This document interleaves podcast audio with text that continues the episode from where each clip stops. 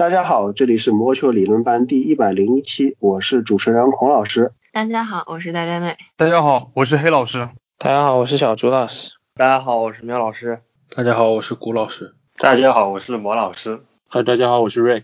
本期节目继续冰球赛季前瞻，今天我们聊参议员、飞人、企鹅和鲨鱼。棒球部分，在二零二零年结束之前啊，圣迭戈爵士几笔今天交易震动了棒球世界啊！难道教士王朝要来了吗？当然，最重要的还是橄榄球理论班进入了季后赛模式。每一周我们都会推出前瞻和复盘啊。当然，这是今天是季后赛的第一周啊，就我们只有前瞻对于外卡轮。呃，今天外卡轮还加码了六场比赛啊。理论班成员们究竟会泼洒怎样的毒奶呢？我们先从冰球开始。今天聊的这几支球队有两支不太有精神了，但是可能他们最近签位比较多啊，是不是参议员的重建进程进展的？如何呢？参议员最近的几个赛季问题一直很多，而且球队也一直处在一个重建的状态。但是今年的话，可以看出参议员还是想做一些事情的。我给参议员这个休赛期的呃总结就是四个字：被迫血赚。因为参议员在这个休赛期通过交易去得到那些其他球队不太需要的球员，呃，然后让他们成为球队自己比较重要的补强力量。就比如说 Matt Murray 已经不在企鹅的这个长期计划当中了，然后参议员这几年。也是在门将方面问题很多，也是一直没有一个合适的门将。然后参议员就通过交易把 ma marry 换了过来，然后和他签下了一份四年两千五百万的合约。然后毕竟 ma marry 虽然说过去几个赛季表现也不是很稳定，但是他毕竟还在这个职业生涯的黄金年龄，而且他的上限也还是可以的。他作为参议员的未来的几年的主力门将，应该也是没什么太大的问题。然后其他的话，能够看出参议员。还交易来了 g o o d Branson，交易来了 Austin Watson，交易来了 Josh Brown，就是这些球员虽然说他们的实力有多强，但是他们的到来确实是补了球队这些位置。毕竟球队在这个赛季之前，他们无论是从球员实力还是从深度上，都还是有很大的缺口的。此外呢，最近这个星期参议员也是疯狂交易，第一个是用一个蓝衣的二轮签从胶囊队换来了中锋 Stepon。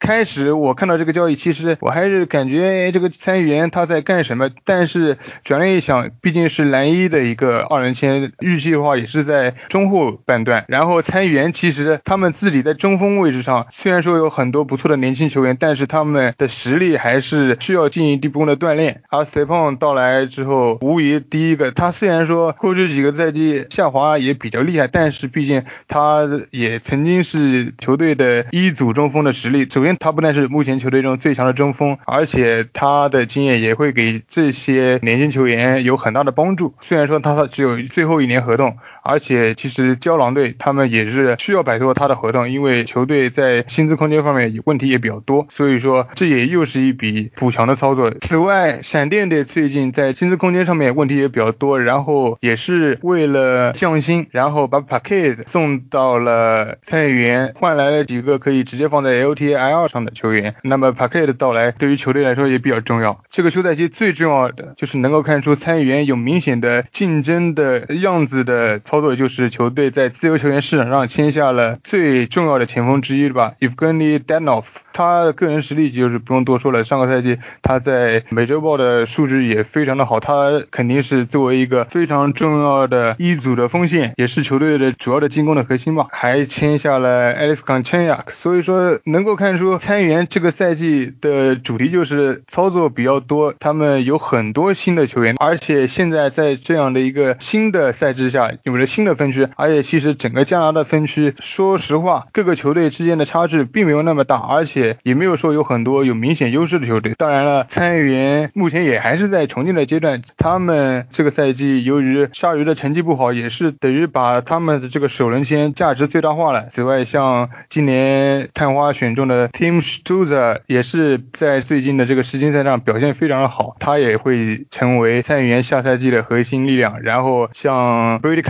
上个赛季在进攻方面也是表现的非常好，而且他这种打球的风格也是非。常的好看，也是这个球队的未来的主要核心。而且这个赛季他和自己的哥哥 Matthew k a c h a k 又在同一个分区，会有很多场比赛的较量，这也是这个赛季比较有看点的一个场面。反正出了这么多参与员，这个赛季虽然说在实际上可能没有什么明显的增强，但是从球队在休赛期的这个操作，从球队一些年轻球员的培养，从最近在选秀市场上的收获，可以说参与员最近球队的重建之路还算是一个正确的方向。没错，参与员一直都是被我们看好啊，因为空间非常的充裕，所以可以各种各样搞事情啊。但是如果从这个球队他的最终补强之后的这个实力，然后放在分区里面，就不要说是加拿大这样一个相对来说不是那么困难的分区了。如果还是一个正常分区的话，那就更加的生存不下去啊。我觉得还是就是把他和一些长期都是喊着要竞争，结果最后又掉下去的球队，像什么军刀之类比一下的话，会发现他这个各条线应该还比不上军刀吧。就是他签下 Dodonov 这个吧，肯定是相当的有实力，在这个球队里面，下个赛季应该会是球队前二的这个得分手吧。但是就他的输出能否保持之前在美洲豹、在双子星的身边这样一个输出效率，从过去两年他这种已经走低的态势来看的话，我就也不看好他是搭档 Brady Kachuk 和 Colin White 今年还能有非常好的这个数据的表现。然后最近在世青赛上面比较惊喜的看到了 Tim Stützle 有各种天神下凡的、不可思议的、难以形容的这种进攻天分的发挥，然后发现他还和 Kachuk 一样，就是作为现在的这种技术很好的前锋，但是仍然愿意去干一些脏活累活。我觉得他现在看起来已经很 NHL ready，就是不知道他的合同问题能不能保证他今年开季来打比赛嘛？但是球队的二三四组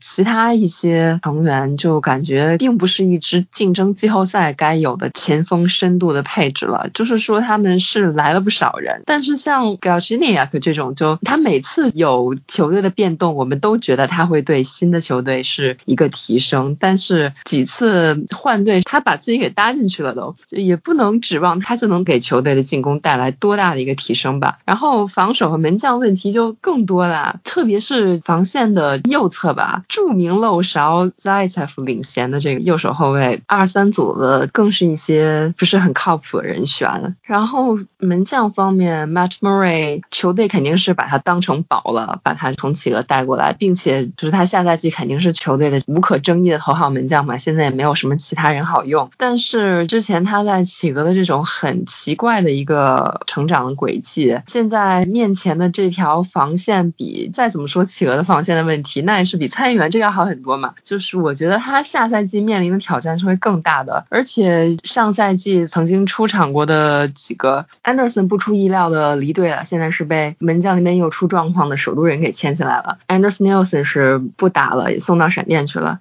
那还有一个 Hogberg，还有上赛季上来打过的一个小朋友 Gustafson。总之，这个门将的厚度就真是挺薄的。然后对于球队的战绩来说，我觉得会是一个比较拖后腿的因素。所以还是不看好参议员能够这么快的翻身吧。但是球队的这些一年级、二年级的年轻球员吧，还是相当的有看头的。下支球队，我们来到去年给人印象比较深刻的飞人啊。当然，黑老师一直都是对飞人比较 hype。然后今年的飞人，他的阵容其他方面并没有什么明显的变化，但是一个非常令人震惊的事件就是 Niskanen 突然宣布退役。他现在年龄也并不大，才三十三岁，他的长约还有一年走完。这个时候，他作为这球队的一组后卫，直接宣布退役，那留出来的这个空缺也是飞人飞人这个休赛期需要考虑的一个最重要的问题。然后飞人就在自由球员市场上签下了 Eric Gustafson，这个肯定是会把他安排在右边。不过 Gustafson 他还是左手射门的。Gustafson 过去他一直是被当做 PP quarterback 来用，但是他本人其实并不是那种我们经常讲到的这种发牌的角色，他还是个人的这种参与进攻的倾向更明显一点，就是相对于其他一些特别擅长调动进攻的后卫来说，然后他是属于这种进攻确实比较有优势，但是后防的话，这两年防守的本职工作做的也并没有特别好。他现在会安排在球队的哪一组了？就是这个一组的后卫吧，谁来搭档 Provorov？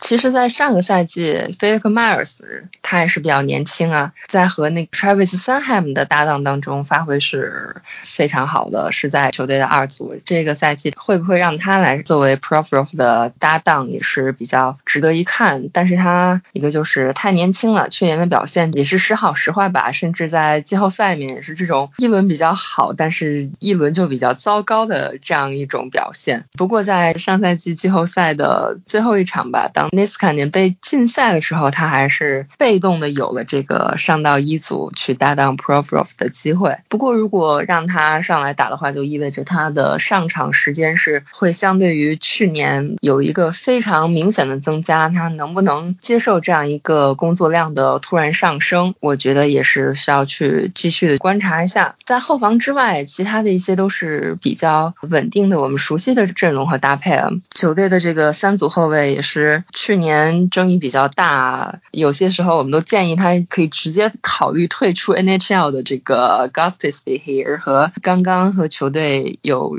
续下这个有续约的 Justin Brown。Brown 的话，他就各方面也都不是很好。作为这个球队首发的一个位置的话，我觉得也比较勉强哈。门将这方面呢，Carter Hart 和 Brian Elliott 也是嗯去年就稳定的这样一个 tandem，嗯，但是有一点比较需要注意的就是 Carter Hart 他之前几乎没有背靠背的出战过，但是今年显然是有很多的背靠背的赛程，Brian Elliott 是不是会因此得到更多的出场机会呢？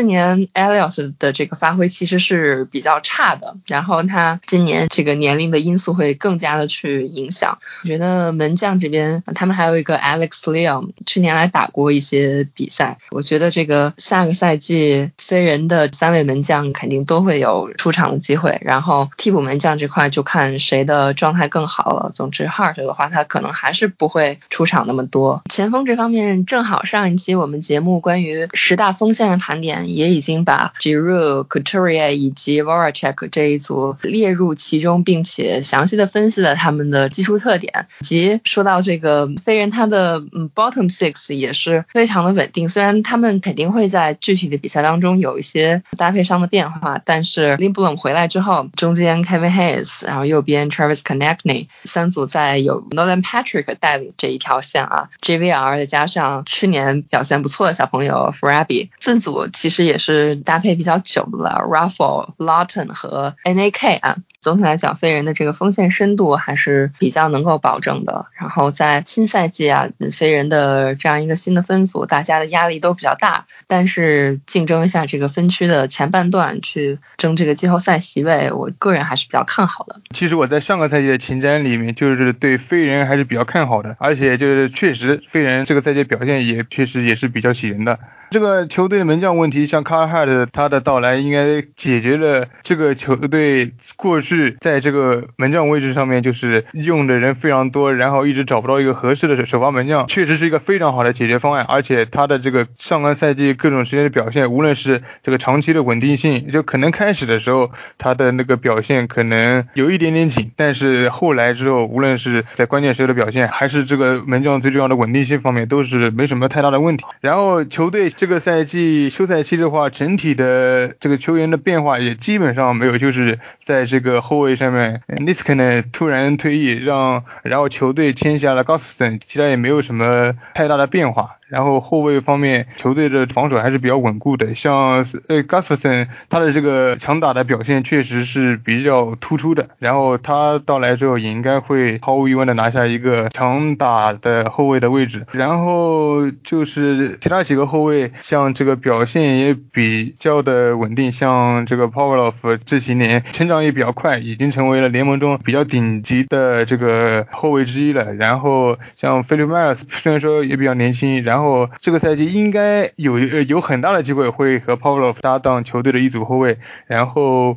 就是过去几个赛季也是比较让人期待的吧。然后前锋方面，我觉得首先他们我就感觉这个前锋属于说几组里面都没有死角，而且就是攻守兼备，没有什么太大的短板吧。而且像这个奥斯卡利布隆上个赛季从癌症中归来，对于球队士气方面的提升还是非常的大的。而且球队在这个年轻球员方面也是有很多惊喜，像 b r a b y 像 c o n n e c t y 上个赛季也是表现非常出色，然后还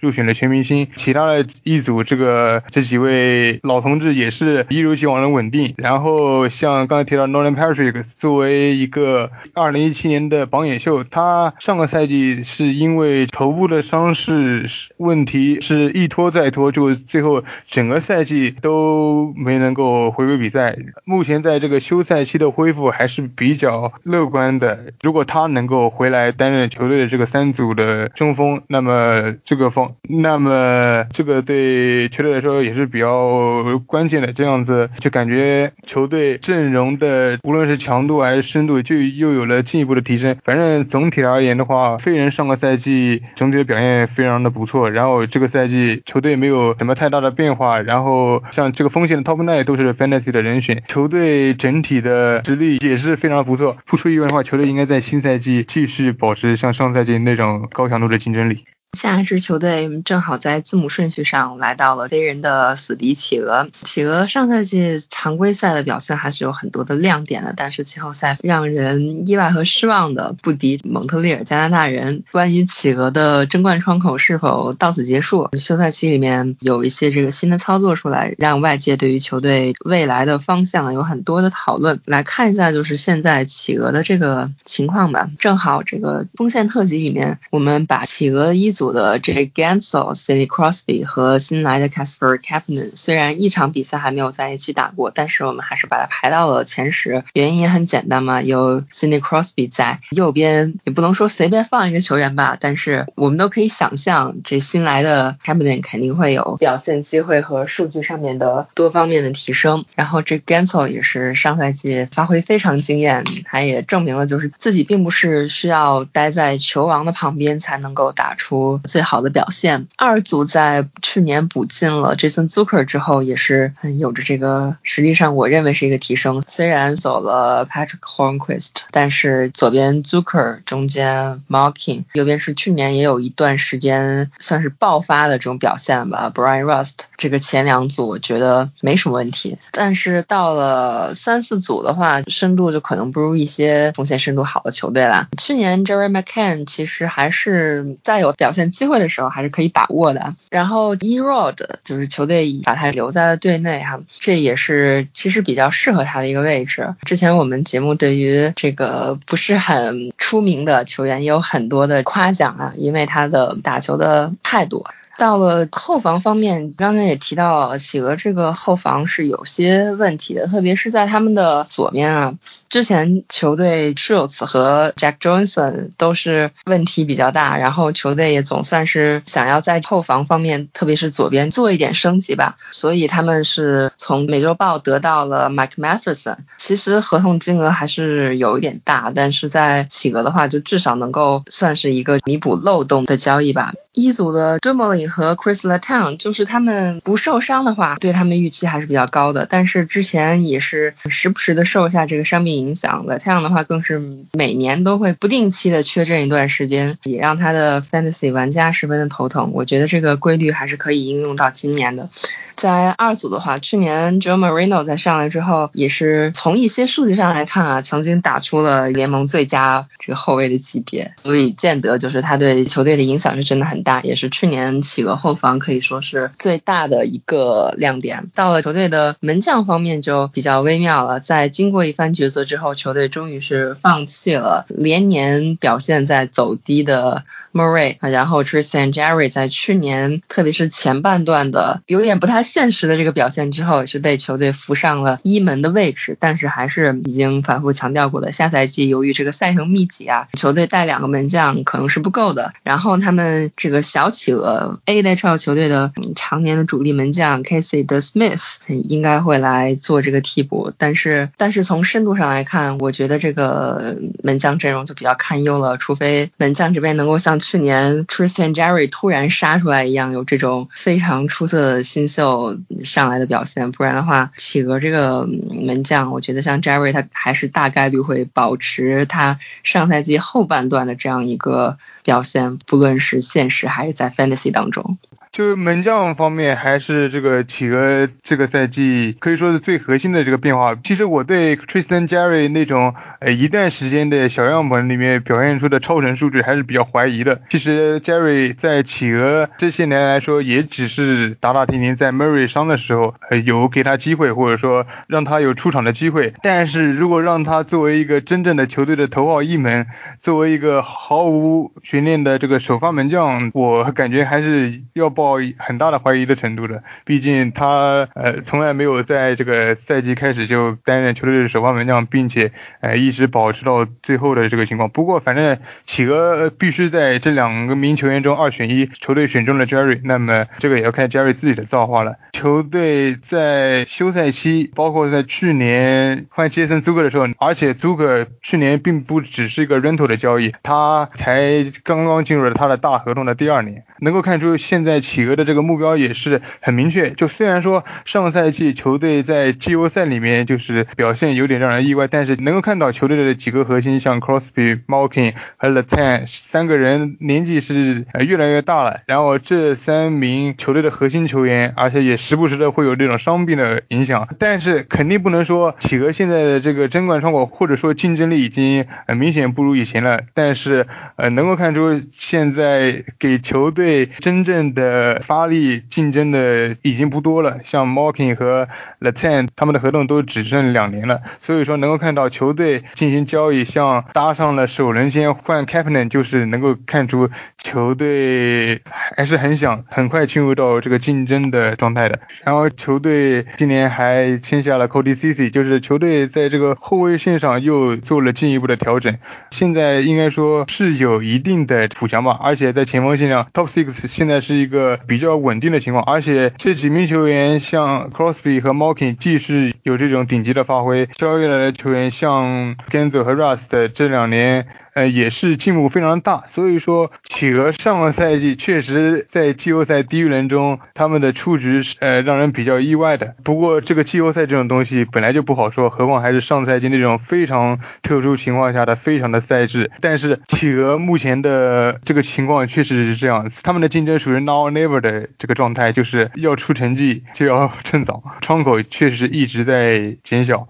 而且今年这个球队的这个分区新的分区的情况下，这个竞争还是非常激烈的，也要看看企鹅这个赛季他们能够在这样一个比较艰难的情况下有一个怎样的表现。今天最后一支要说到的球队是鲨鱼啊，鲨鱼这样一支上个赛季被自家球迷都称之为“傻鱼”，不仅是因为自己这个战绩不佳，而且是居然还外包摆烂啊，签在参议员手里。不过球队总经理啊，Doug Wilson 是各种。操作，你从闪电手中有拿到一个首轮签。鲨鱼的新赛季会是怎样的一个状况？我觉得大家可能心里面都是比较有数的，因为他们下限低的地方是真的低。就是我们在之前对球队战况做预期的时候，必然会提到他的这个门将的体系啊。之所以先从门将这里说，也是我觉得这个今年还是会对鲨鱼的战绩影响最大的一个方面。那就是众所周知，Martin。Jones 这个五百七十五万每年的大合同还有很久，送走是不可能送走的，在。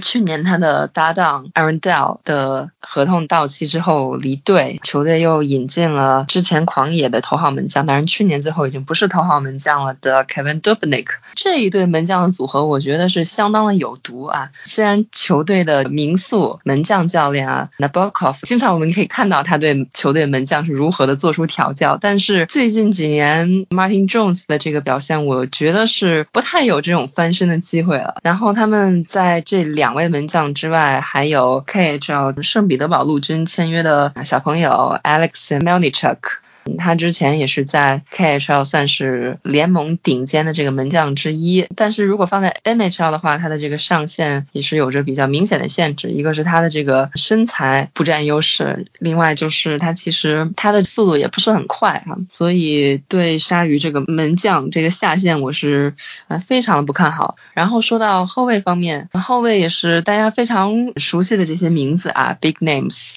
Carlson 明年是在鲨鱼的是第三个赛季了，他的这个一千一百五十万的合同。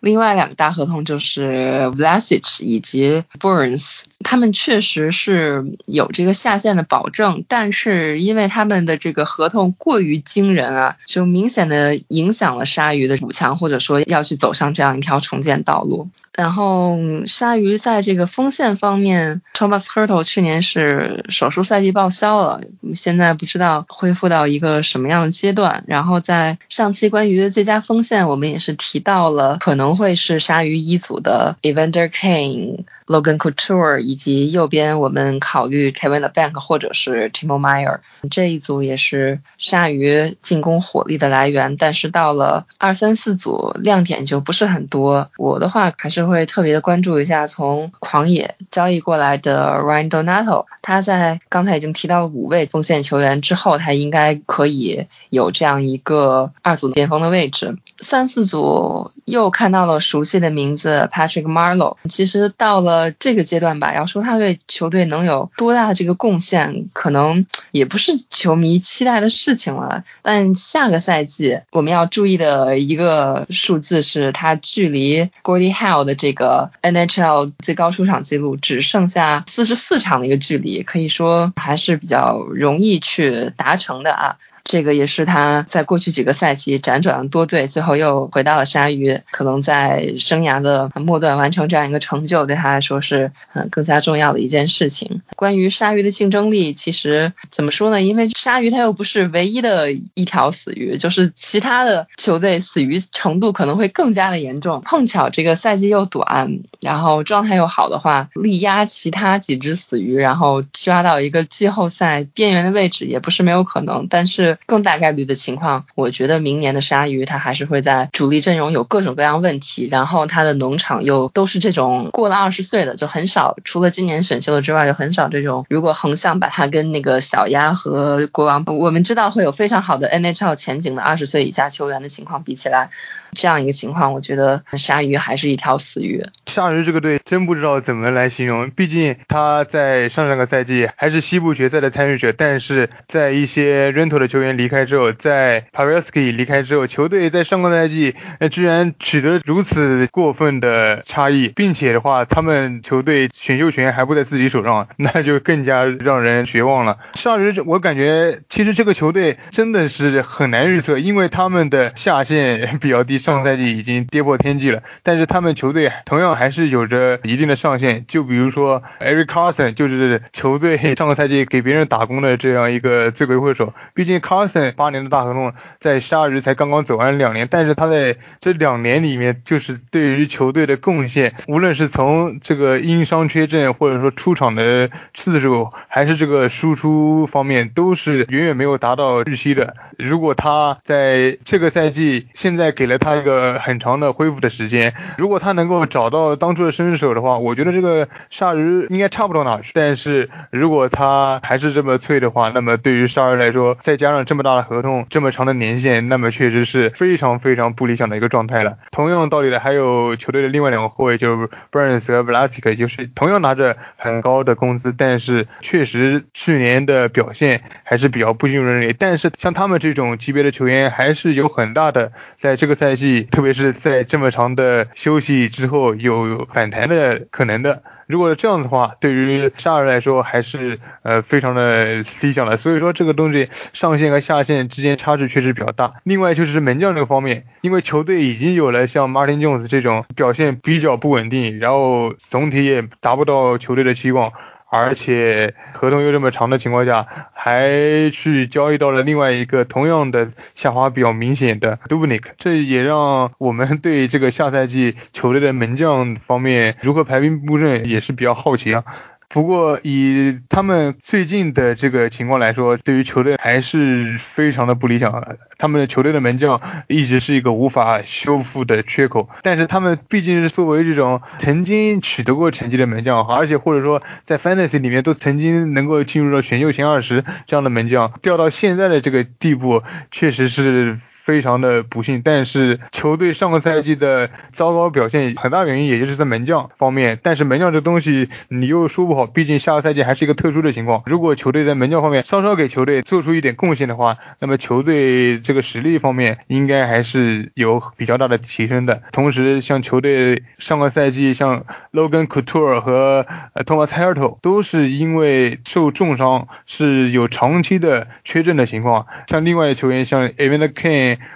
或者是 Timo Meyer 最近几年的表现还是一直比较稳定的。现在的话，球队在这个 Top Six 方面，如果能够回归正常的情况下，还是说并不会像是取得上赛季那种成绩那种级别的球队。当然的话，球队在三四组方面这个也比较尴尬了。毕竟这个球队以目前这种状况，有很多的薪资空间放在后卫啊，放在其他球员的身上，球队也很难做出相应的补强啊，或者说相应的操作。这个所以。说下上赛季最大的看点还是看球队这几个拿着大合同的后卫能够给球队带来什么样的成绩。如果他们回归到巅峰的情况下，鲨鱼的这个下限应该不会像上赛季那么差。来到棒球环节啊，先聊聊有缘航平传出来很多绯闻啊，最后入了游骑兵。那么这个事情分两部分看吧啊，先说说有缘航平这个同学怎么回事。我觉得可能只关注 MLB 的球迷，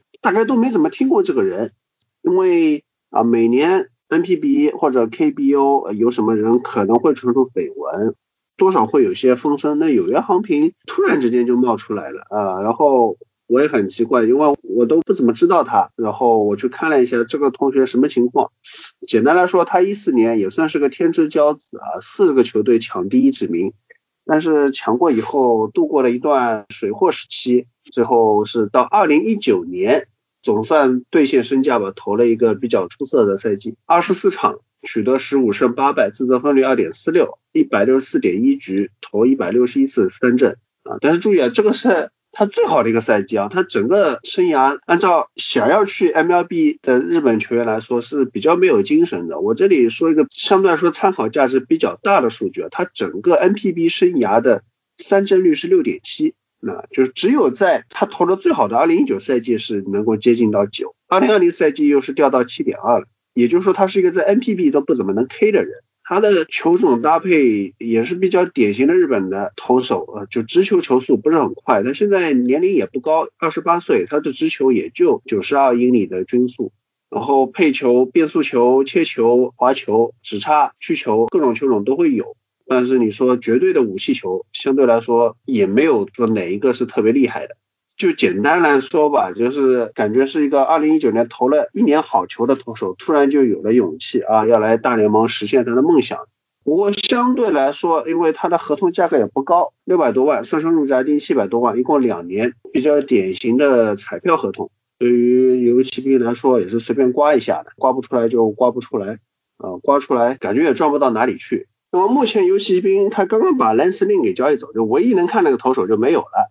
啊，剩下来还包括 k l Gibson 和 Jordan Lyles，再加上其他几个人，基本上都是一群特别没有精神的投手。所以我觉得就是一个有找日本投手传统的球队，然后就找了一个上限不怎么高的投手，这一两年混混日子的感觉。这个算是个小菜啊，接下来是两盘大菜。其中第一笔，我们刚刚在二零二零年十大槽点里面说过 Snell，然后 Snell。当时还说，哎，我跟教练没矛盾，我们教练 Kevin Cash 是个好教练，我们老板啊也是个好老板，我不想离开坦帕湾，我就想着留着坦帕湾。这个是当时已经有谣言传出来了，rumor 传出来了，Snell 被交易了，就是 Snell 一边在那边媒体说啊，不要把我交易走啊，我除了坦帕湾，我没有想去其他地方啊。然后坦帕湾就找到了教室，光芒一个 Snell 换了四名新秀啊，两名投手 Louis Patino 和 Cole Wilcox。呃，Patino 已经是上过大联盟的，Will Cox 是去年的三轮秀啊。不过说是三轮秀，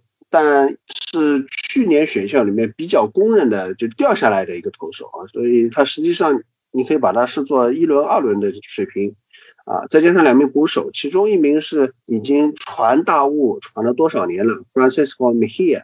另外一个是 Blake Hunt。这是一笔典型的需要竞争换来超级球星，而且是一笔典型的多换一的交易。就教师这边很明显，球队需要这样级别的先发投手，就交易来像动了 Patino 这种球队比较重要的新秀换来 Snail。像 Snell 这种已经是得过赛扬奖的球员，就肯定是战力上的补强，而且还是在像 Cleveland 这这个赛季需要做 TJ 手术的情况下，这笔交易的话，我觉得是两边非常的平，因为 Snell 其实他的合同的金额是比较的廉价，而且他和光芒续约之后，他的新合同是。涵盖了第一年成为自由球员的合同，就是他的现在的三年合同是有两年的仲裁和一年的自由球员，这个也是比较便宜的，所以说需要动 Patino 也是呃很正常的。然后之前我说的那个词又可以用上了，就是永动机，而且能够看出来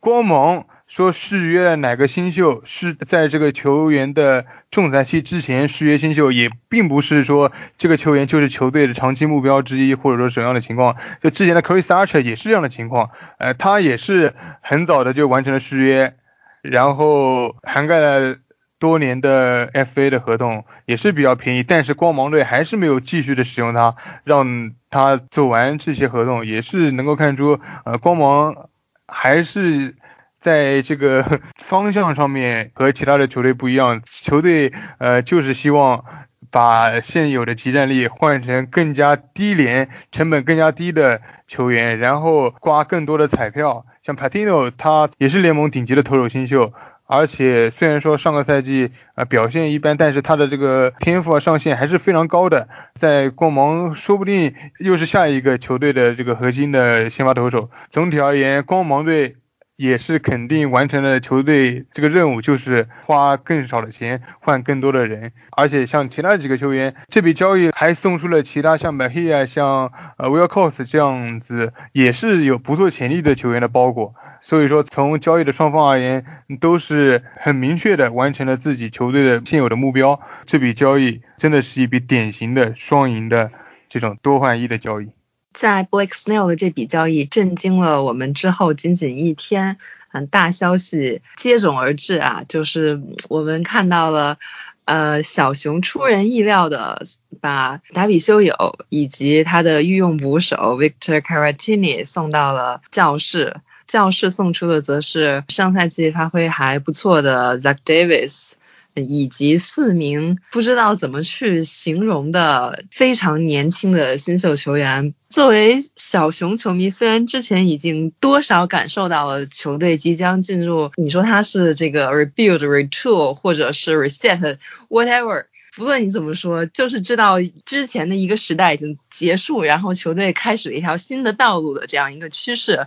自从自由跑路，然后球队也不留那个 Kyle Schwarber。以及球队已经明确表示说不会想要再继续花钱，嗯，那这个达比修有作为接下来可能要被卖掉的一众球员当中的这个第一个吧，他能够在这个时机被球队卖出去，其实我个人是比较满意，球队现在总算是明确了这样一个方向，然后。达比修有过去的一个赛季或者说是一个半赛季投球表现都是相当的出色啊，嗯，甚至可以说是生涯当中的最佳，然后也是让这个质疑他的这笔大合同的声音少了很多，也改善了他嗯在一年半之前非常陡的这个控球的状况，这个配球也是更加的具有杀伤力。但是如果在继续在小熊的话啊，从小熊的角度来看，他能不能持续这样一个表现，直到？走完他的大合同就是比较的让人怀疑吧。从省钱的角度来看，球队肯定是达到了他的目的，这个一下子就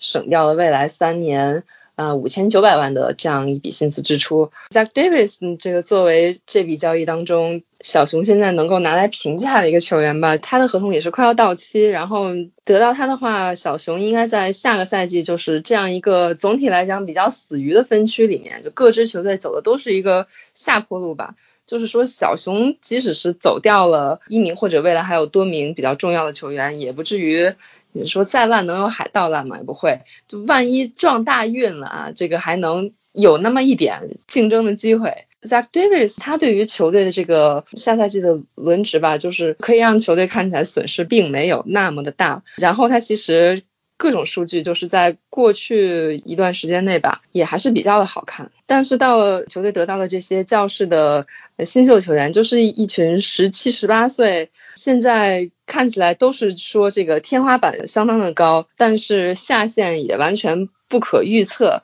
嗯，他们未来要登上大联盟也是四五年甚至更久以后的事情。就如果非常幸运的当中有一个两个人打了出来，那这笔交易就可以说是成功的。但如果看走眼了，全军覆没，四个球员全都没有这个打大联盟的水平的话，那小熊也只能是。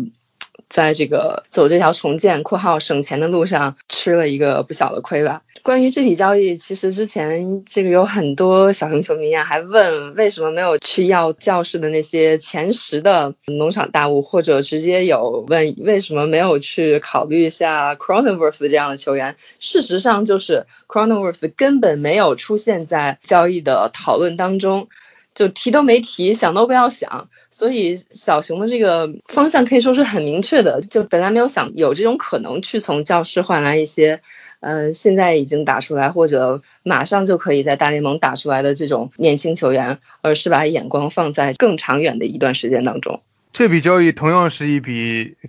教科书式的多换少。但是这笔交易和刚才不同的是，像 Snail 这种属于怎么说天之骄子，而且现在也是职业生涯的黄金时期，然后他也是还没有进入到他职业生涯的第一个自由球员的时期，但是达比修却不一样。所以说，呃，有人可能问，为什么达比修换来的包裹和 Snail 差距那么大？主要还是因为达比修因为他的这个合同金额比较大，所以说他的这个交易的价值会呃小很多。而不像斯内尔那种是本身球员实力就可以，而且还是在这个合同上面优势很大的球员，所以说会造成这样的差距。而且从小熊目前的这个情况来看，小熊之前的一些操作已经说明了球队现在已经进入了一个新的阶段，而不说是什么完全重组，但起码是在希望这个 dump salary 的阶段，希望减轻这个工资。所以说现在达比修有这种卖相非常好的球员，去年还拿下了赛扬奖第二名，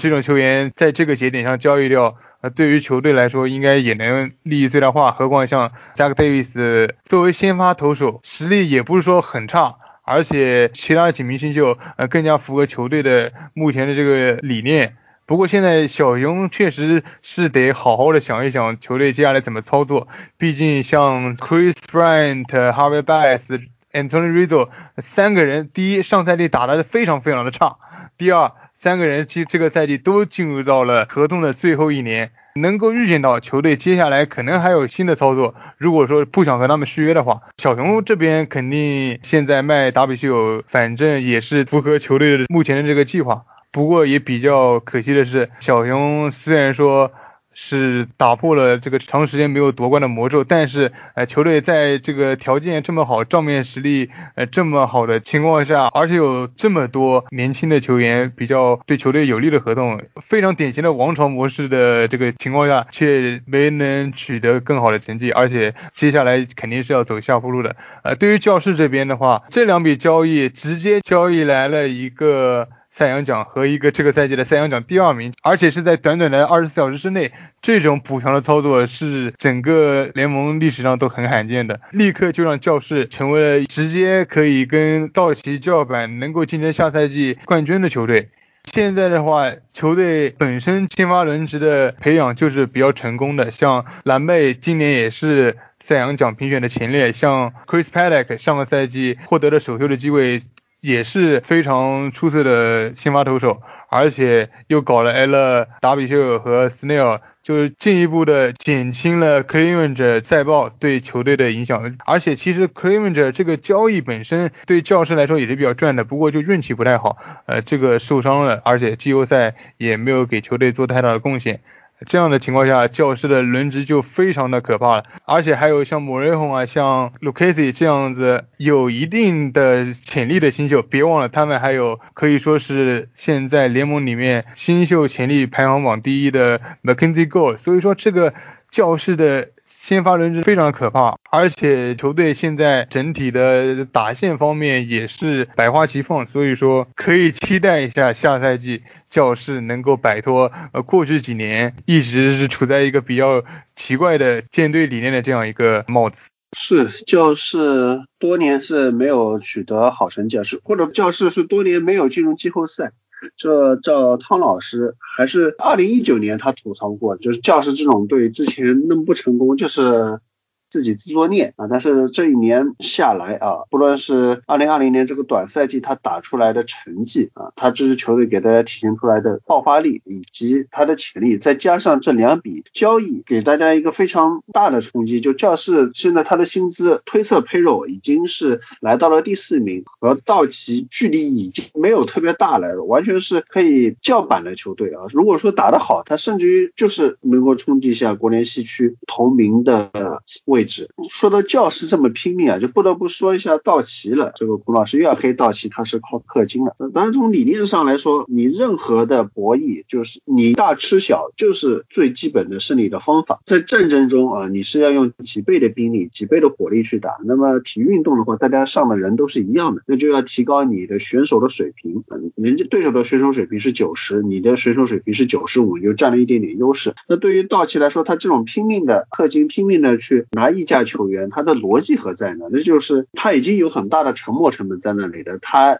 花了很多钱是去留住自己的王牌科肖，但是一七年、一八年啊，不管什么原因，这个没有拿到冠军。如果他不再进一步花钱的话，那么原来的这些投资也会变成沉没成本浪费掉，所以他就不断的追加投资啊，让自己的球队越来越强大，变成一个一条银河战舰啊，就是碰上所有的球队，所有的球队都克不过他，所有的球队的阵容的精度都比不过。他，那么这就是道奇他运作的逻辑。对于教师来说，他就是要 match 道奇，不然的话你就没有出头之日啊。至少在这几年之内，你就没希望了。但是你想想看，你手里面有反正到 Tatis，他在你手里的控制期能有几年呢？对面 m o o k b a s e 他签了十年，Manny Machado 你也是签了十年，已经签了一些大合约了。所以在这种情况下，你已经付出了一些成本，但是知道你的球队变成一支好的球队，但是同区被道奇压一头，还是一个很不利的状况。所以你只能。来说去追加成本，啊，追加到你的球队的实力能够和道奇账面上平起平坐，然后到道奇开始为一些溢价合同，像科肖的话，他现在他的实力肯定已经是达不到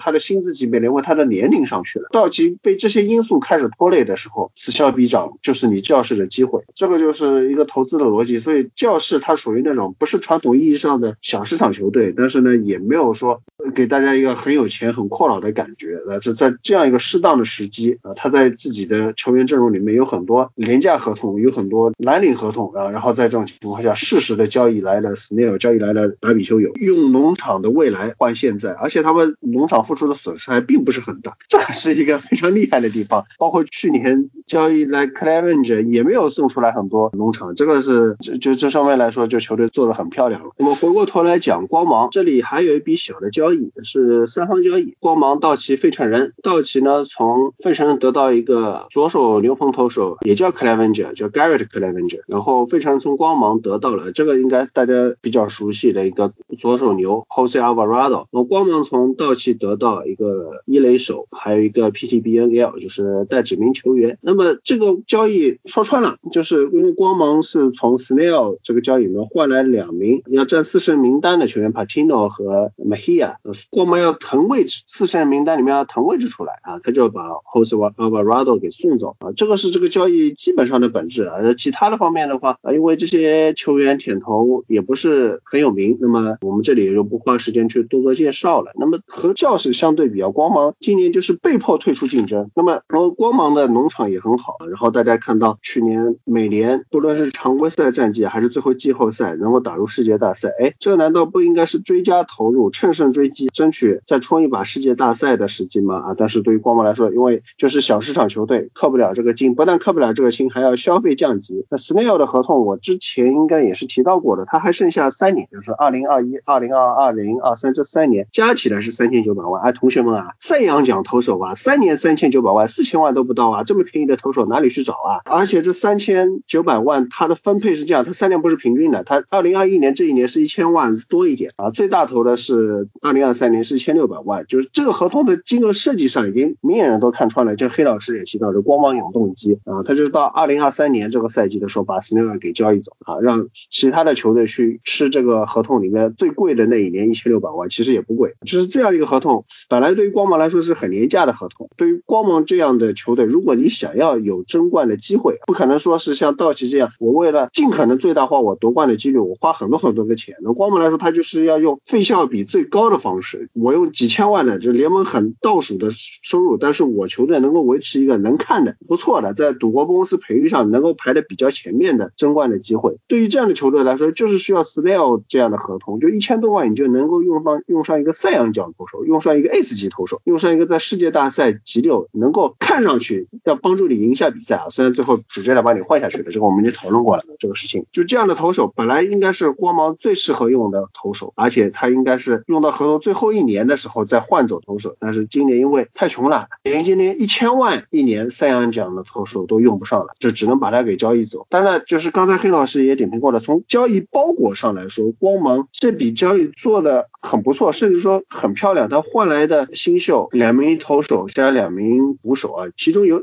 Patino 就是有一个交易价值模拟网站，但是一个仅供参考，就光这个人的价值就不输死你有多少了。然后再加上其他三位新秀，这个交易价值加起来，光芒是要比教师要赚出来好几百万。但是你你毕竟是把一个赛扬奖投手，而且在这两年的季后赛里面得到过锻炼的投手，这个是很重要的。就是我们还是拿克雷特科小来编他一下，就是他在季后赛里面很多时候都是没办法去起到大家对他期望的作用。就为什么就是适应季后赛，就季后赛就是投不好。而一个在季后赛里面，当然斯内尔也没有说季后赛特别强，像过去巨人的邦刚的那样那么强的，也不至于。但是已经是一个能够在季后赛里面帮助你球队赢球的投手，他的价值是很难估量的，因为你并不是说只是常规赛打得好就完了，你到季后赛里面你的好投手因为太年轻，too young too simple，然后上来就被打爆了，直接把这你一年的季后赛机会给废掉了，这种例子比比皆是。对于光芒这样的球队来说，这么交易就是他就放弃了，他极大的放弃了自己争冠的机会。你说拿新秀换过来好像账面不亏，但是你从机会上来说，就是教室他是用未来买现在，而且他买的时机非常恰当。对于光芒来说，他就是一个不恰当的时机，他把他的现在给放走了去买未来。但是你说未来的话，如果球队有希望，当然会很好。但是有的时候就是这样的，你就是要争冠，拿到冠军才是最大的道理。你每次都是让你的球队处在一个哎看上去争冠机会不错的情况下，但是呢每次都没有绝对的实力去碰上那些更 ready 的球队，投入更充分的球队。这个不光是 MLB 了，你放眼任何职职业联盟、北美联盟，或者说你哪怕是欧洲足球一样，都是这么回事。长远来看，你永远是在做失败的投资啊。不过这个也没办法，这个就是穷给闹的。不过话又说回来啊，就是教室球迷不要怪孔老师嘴毒啊，就是大家想想 Chris Archer 啊，就是跑到海盗了以后，他就完全就不行了。光芒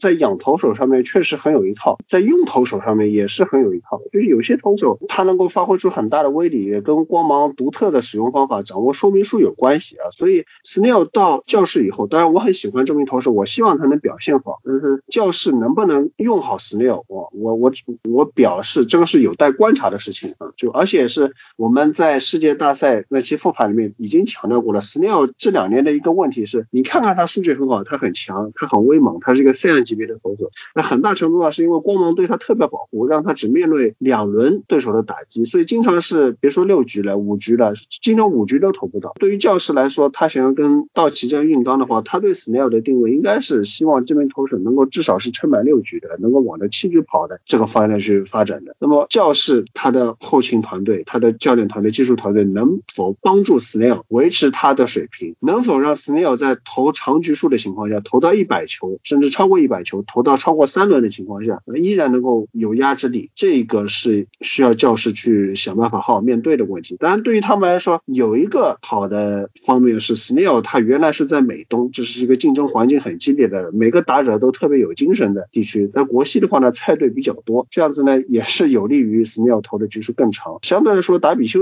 就我们这些吐槽过，他是从中区跑出来一个投手，再加上他的年龄也上去了。虽然很多迹象上显示他这两年焕发了新春，甚至于2020年他的直球速度是他生涯赛季当中投的最快的。不过在他到了年龄这个情况下，然后在一个长赛季的情况下，他是否能够发挥这样的作用？他是否能够实现从道奇离开的时候吹的牛逼说，哎，我要打败道奇？虽然那时候说的是我要帮助小熊打败道奇，现在来到的教室，呃，帮助另外一支球队打败道奇，能够实现当时立下了 flag，也是下赛季比较值得注意的一个看点。来到橄榄球环节，NFL 啊，终于进入了季后赛。那么像去年一样，我们每一周都会有前瞻和回顾啊。当然第一周的话是只有前瞻，没得回顾。这一周前瞻，今年季后赛扩招了，外卡轮有六场比赛要打。那么在这之前呢，先吃一点开胃小菜，先吐槽一下喷气机啊，就是在第十七周夜赛还在打的时候，这个新闻已经弹出来了，Adam Gase 啊，喷气机那个眼睛瞪的，嗯，那个主帅被炒鱿鱼了。这个按惯例我们要。点评一下，但是本来这个事情那都是小朱老师做，但是小朱老师吐槽这种主教练被炒掉，我觉得我耳朵都听出老茧了，你的模板都是一样的，这个。球队就是要在这个时候做这种事情啊，Adam Gase 这个成绩啊，不下课谁下课啊，是吧？你能不能有点新意啊？那这个，我我觉得我们换个话题吧，就是 Adam Gase 能够活到现在，到这个赛季才被炒掉，是什么原因啊？呃，我觉得能活到现在，也是因为喷气机的总经理能拿到这个位置，有可能当初有他 Adam Gase 一点功劳吧，所以大家好聚好散嘛，就没必要赛季当中把你一刀斩了，就搞得很不好看嘛，就留个全尸吧。其实。其实我还我还是本来以为 Adam Gase 这个位置看上去好像风险不是很大，因为你说喷气机这个配置，这个赛季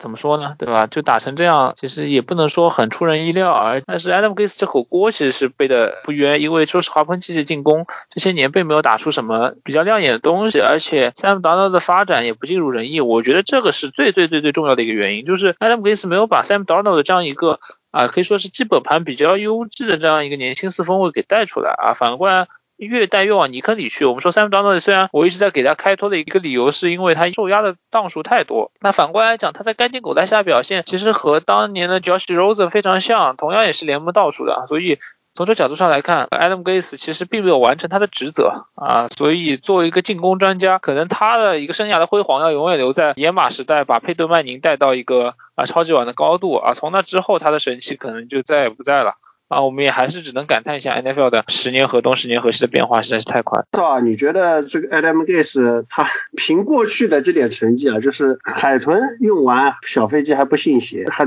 再来用一遍，你觉得这是一个什么操作？啊而且之前也记得你说过，就是 Coach doesn't matter 是吧？能不能结合一下？呃，对啊，我们其实说过 Coach doesn't matter，所以这里肯定不能双标，不能说 Sam Darnold 打不好就是 Adam Gase 的锅，然后 Adam Gase 在野马有辉煌。其实今天正好。看了一个数据啊，Adam Gase 他从做 OC 到 A O H C 开始，前两年他的进攻分别排名第一和第四，之后就一直在二十一、二十五、三十二、三十二这种区间徘徊。为什么呢？因为他前两年搭配的是 Payton Manning，一个能自己叫 Play Call 的 QB。为什么他后来不行呢？因为他真的不太行。所以说，Adam Gase 说是进攻大师，其实他就是两年在 Peyton Manning 手下的进攻组表现的很好。现现在看来，显然和他是没什么关系。从这个角角度，也可以进一步证明 Coaching doesn't matter 这个观点。最主要的点还是在四分卫身上。而今年我们可以看到，虽然 Sam Darnold 确实抗压下的表现很差，但比如说很著名，今年打野马夜赛的那个自己滑倒，你就会觉得很奇怪。在一个干净的口袋下，他选择一个后撤单脚后仰的传球，所以你就知道这个 Sam Darnold 确实也太嫩了。总为这分季极限的局面是两个人共同造成的。好，这个枪口从无缘季后赛的球队啊，转向季后赛边缘球队。今天几个球队是涉险过关啊。美联这里海豚和布朗啊，争到最后一刻。布朗呢本来是比较稳，制造了一点剧情是吧？然后海豚比较可惜，打到这个。成绩，大家还在讨论呢。进季后赛是不是继续用 Run Face Magic，就是这么直接出局了？包括国联这边，熊和红雀这一对抓马。美联最后十胜五负，球队大混战，我们已经很多年没有看到这么精彩的季后赛剧情了。我在第十六周早自习中也点过这五支球队的一个前景。其实当时我觉得情况最差是布朗，因为他们对阵所有球队，他只有对小马有 tiebreaker，而且最后要打钢人。但是布朗还是最后涉险过关。其实布朗今年跌跌撞撞的啊，最后挤进了季后赛。我觉得这也可能是对这支球队终于可以说是兑现了他们的一个天赋啊。但是其实这个天赋兑现的也是非常的坎坷。而海豚呢，我觉得他们真的是非常的可惜。其实这一年给大家带来很多很多的惊喜，而他们打得非常的不错。但是只是最后一周，他们对阵现在联盟最最状态最火热的球队比尔，然后他们被直接打穿。而且大胡子在经历了第十六周这个王者归来的剧情之后，很不幸的得了新冠。所以我觉得这可能是对海豚这支年轻的球队的一个成长的代价吧。但是海豚的未来的前景我还是比较看好的啊，尤其是他们手握今年啊，他们尤其是他们手握今年德州人探花签啊，我对海豚的前景还是比较看好的。虽然很可惜，但是我觉得海豚未来啊一定会成为联盟的一支不可忽视的力量。其实我觉得倒也没什么遗憾的，因为以今天他们的斗志来说。海豚队一点都没有想进季后赛这种心气啊，因为我今天会以为他们会背水一战，然后会打得非常有侵略性，而且他们的二线有这种就是打得很有侵略性的资本，毕竟有 Xavier Howard，有 Byron Jones。但今天其实除了第一节 Byron Jones 有很漂亮的一个边线超截了约沙伦之后，他们的防守组等于算是全场都是梦游的一个状态。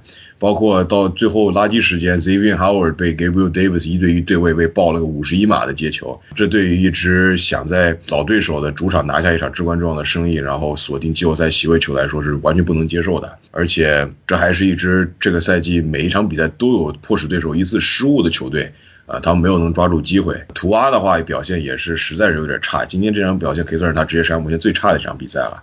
呃，阅读出了很大的问题，而进入下半场之后开始追分，有点就心态开始越来越急躁的时候，基本就陷入绝望，开始乱扔的情况了。扔的超节，今天其实马洛可以就是有三个超节的，就是超节了两次，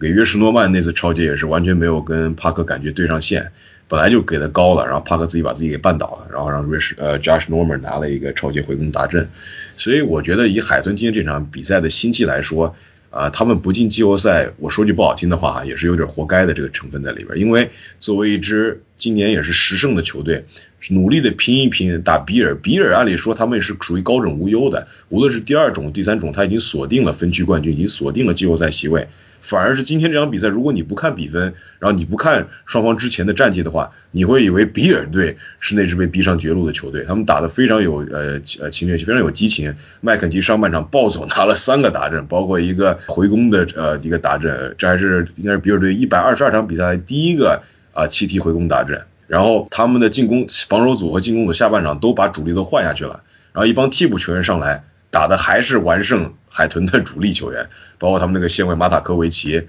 他们那个菲利普斯，就就这帮人是真的是 they came to play，就他们不管怎么 they came to play，这是有一支超级碗争冠球队的实力和姿态的球队，但是很很遗憾的是，海豚队并没有展示出这种决心，他并没有展示出这种斗志，所以今天这场比赛输掉啊，那也没什么话可说了。尤其是输的这么惨，就是说国联这里啊，熊侥幸过关。那大家们啊，我想起来一件事情啊，就大概第九、第十周的时候，你说过，如果熊能够进季后赛，你要给小梅买一箱猫罐头啊。啊，对的，对的，有的呀。这个猫罐头已经在路上了。感谢另外一组对阵，让熊队躺着进了季后赛啊。回来说一下熊队的这场比赛，其实就是对绿包这场。肯定我就没抱什么希望，好吧？我一早就转投我杨喜迎 Wolf 的首秀去了，嗯，结果也是不出所料。总结一下吧，熊队这个一上来第一波进攻打了半截，率先下分。但是就像魔老师当时在群里发的那条一样，这只不过是给熊队球迷带来虚假的希望和更大的失望罢了。接下来就是 AR 非常轻松的刷了三个大阵，嗯，直到第三节 MVS。喜闻乐见的黄油手再次上演，这才是 AR 本场比赛的第一个 incomplete。其实今天这场表现和上一次碰面熊被摸都摸不到 AR 相比，熊的施压已经好多了。嗯，当然也肯定和对面 David Bagtieri 赛季报销有关系。我觉得 Pagano 的想法应该是，既然二线已经伤病减员了，而且反正像 Devonte Adams 肯定也防不住。干脆就大量使用 DB Blitz，结果只能说是 AR 太厉害了吧，压力来得快也能传好，熊的这个 coverage 就是软柿子随便捏了，让 Danny Trevathan 去跟 MVS 跟得上吗？哦对，还有今天 Eddie Jackson 那个超级掉了，Pick Six 的一个好机会这么没了。顺便说一句，Eddie Jackson 这个赛季一个超级都没有。熊队的进攻方面，今天 Matt Nagy 表现的不要太明显啊，你就是不信任 Trubisky，你就是老老实实的短传 screen，嗯，十码以上的尝试最好想都不要想。这个想法其实也对吧？嗯，前两天看到一个图，四分卫榜不同位置目标的这个传球评分。Trubisky 简直短传之王，不过熊今天非常坑的就是那个四档一打不过去，还有令人发指的红区效率，五次只打成了一次。其实熊整个赛季的红区效率在联盟都是后三分之一的水平。今天 Allen Robinson 和 David Montgomery 都被包装工给限制死了，倒是 Daniel Mooney 和 Cook Matt 还是保持了过去几场比赛这个势头吧。得到了很多机会，就是如果你没有看比赛的过程，看走码数、手工数、控球时间什么的，嗯，熊好像是占优势的一方，但是包装工只用了四十四个进攻 play 就拿下了三十五分，就是这样一场比赛。四句话描述今天的熊队吧，我也是看到其他球迷这么说：out QB'd, out schemed, out coached, out classed。但是雄运通天还是躺进了这个季后赛，成为了今年设立七张外卡的最大赢家。红雀怎么说呢？两个字形容吧，活该。从上半赛季九场比赛六胜三负到 DeAndre Hopkins 的一个惊天接球啊，给大家带来了虚假的一个信息，就是红雀是强队啊。但是自从小朱老师说。红雀是伪强队之后，红雀就果然哈一落千丈啊！特别是进攻组，在下半赛季简直就是一个灾难性的表现。我觉得 k y l e Murray 这个球员，今年红雀的这个战绩提升的确跟他啊以及和 DeAndre Hopkins 的加盟有很大关系。但是他在下半赛季还是暴露出很多传球上的问题，而且他的一个路面冲球被对手研究透了啊！所以现在红红雀的下半赛季他们的进攻非常容易被针对。他们下半赛季一个进攻问题也是他们。最后掉出季后赛的一个主要原因，而且在最后面临拿到一场比赛的胜利就可以杀进季后赛的情况下，连续输给同区对手四九人和公羊，只能说这个赛季看到了很多希望，看到了很多进步，但是球队还是为自己年轻啊，以及教练组啊，也为自己年轻付出了代价啊。这个赛季还是有太多的比赛不该输啊，包括打雄狮、打海豚。打爱国者，打四九人，我觉得都是完全完全不应该输的比赛啊！球队还是怎么说呢？这口锅，我觉得扔给谁都可以，都有很多的问题。作为红雀球迷来讲，虽然很失望吧，但是还是让人看到了希望。所以明年再来吧。热身完毕，我们下面来到今年六场外卡轮比赛的前瞻。美联部分，七号种子小马对阵二号种子比尔，六号种子布朗对阵三号种子钢人，五号种子乌鸦对阵四号种子泰坦。国联部分，七号种子熊对阵二号种子圣徒，六号种子公羊对阵三号种子海鹰，五号种子海盗对阵四号种子华盛顿福特堡。从美联开始，七打二这组小马和比尔。我觉得首先来讲有点可惜啊，一支十一胜的球队只能在美联排到第七的位置，而且实际上小马队现在这个对手啊，我相信所有老师都同意，应该是可以说美联季后赛所有球队最不想碰到的一个对手。今天上午这场比赛，我不是说海豚这支球队不想赢啊，虽然海豚其实并没有必要去进这个季后赛，因为我们从海豚队决定来看，海豚队认为比进季后赛更重要的事情是检验图阿的能力，对吧？我觉得就这个意义上来讲，其实是有道理的，因为这个四分位能带给你来长期的收益，比你今年冲进季后赛，然后去做别人的刀下亡魂要来的非常有益的多。从这一点上，我觉得海豚教练组是很高瞻远瞩的。所以我们一直去说他为什么要放弃大胡子啊，上图啊，是一这个很愚蠢的决定，等于单手葬送了自己的季后赛希望。其实从最后这样来看是这样啊，但我们知道图阿现在表现出的能力，让海豚很有可能今年在前三顺位再搞一个四分位啊。我觉得这个绝对不是耸人听闻哈，类似把图阿再像 Josh Rosen 一样送走，当然这是后话了。我想说的是，其实。今天早上比赛只能体现出一点，就是比尔实在太猛了，就太强了。比尔队放下心理包袱去打这样一场比赛，面对一支背水一战的季后赛对手，能打出这样的屠杀式的表现，我觉得只能说比尔的进攻今年已经不是说表面数据上看上去这样什么联盟前三前五的一个水平啊，实际上乔治艾伦的上线带来的已经几乎接近于马马霍姆斯这样一个级别，我觉得基本上没有任何压力能影响到他啊，甚至在比尔今年是没有地面进攻的，我们知道，在这样一个情况下，他能这样摧枯拉朽的火山爆发般的统治力，而且海豚的二线不是开玩笑的，对吧？今年海豚的二线大概二线效率在联盟第十啊，第十一位，对吧？啊，整体的防守效率在联盟第十一位，二线的效率在联盟第六位。也就是说，这联盟前八的二线面对这样一个进攻，简直手无缚鸡之力啊！可见比尔的强大。但我觉得小马并非没有一战之力。小马本赛季十一胜，打的是一个稳妥橄榄球，对吧？防守始终位列联盟前列，整个防守的一个一个架构天赋啊都非常完整。去年的新秀的脚位 Rocky s i n 可以说是发挥的也可以，整个线位组合、前线组合可以说是非常有天赋。Justin Houston、The Forest Buckner，对吧？Darius Leonard，这是一支非常有整体性、打区防守非常稳健的这样一个防守组。同样进攻组的。问题也非常明显，也就是说，小马队在关键时刻追分乏力，根源包括菲利普·瑞斯本赛季在干净口袋下，我们知道老何一直说他他没有干净口袋是他最大的问题，但他本赛季在干净口袋下表现只能排在联盟第二十三位啊，也就是说，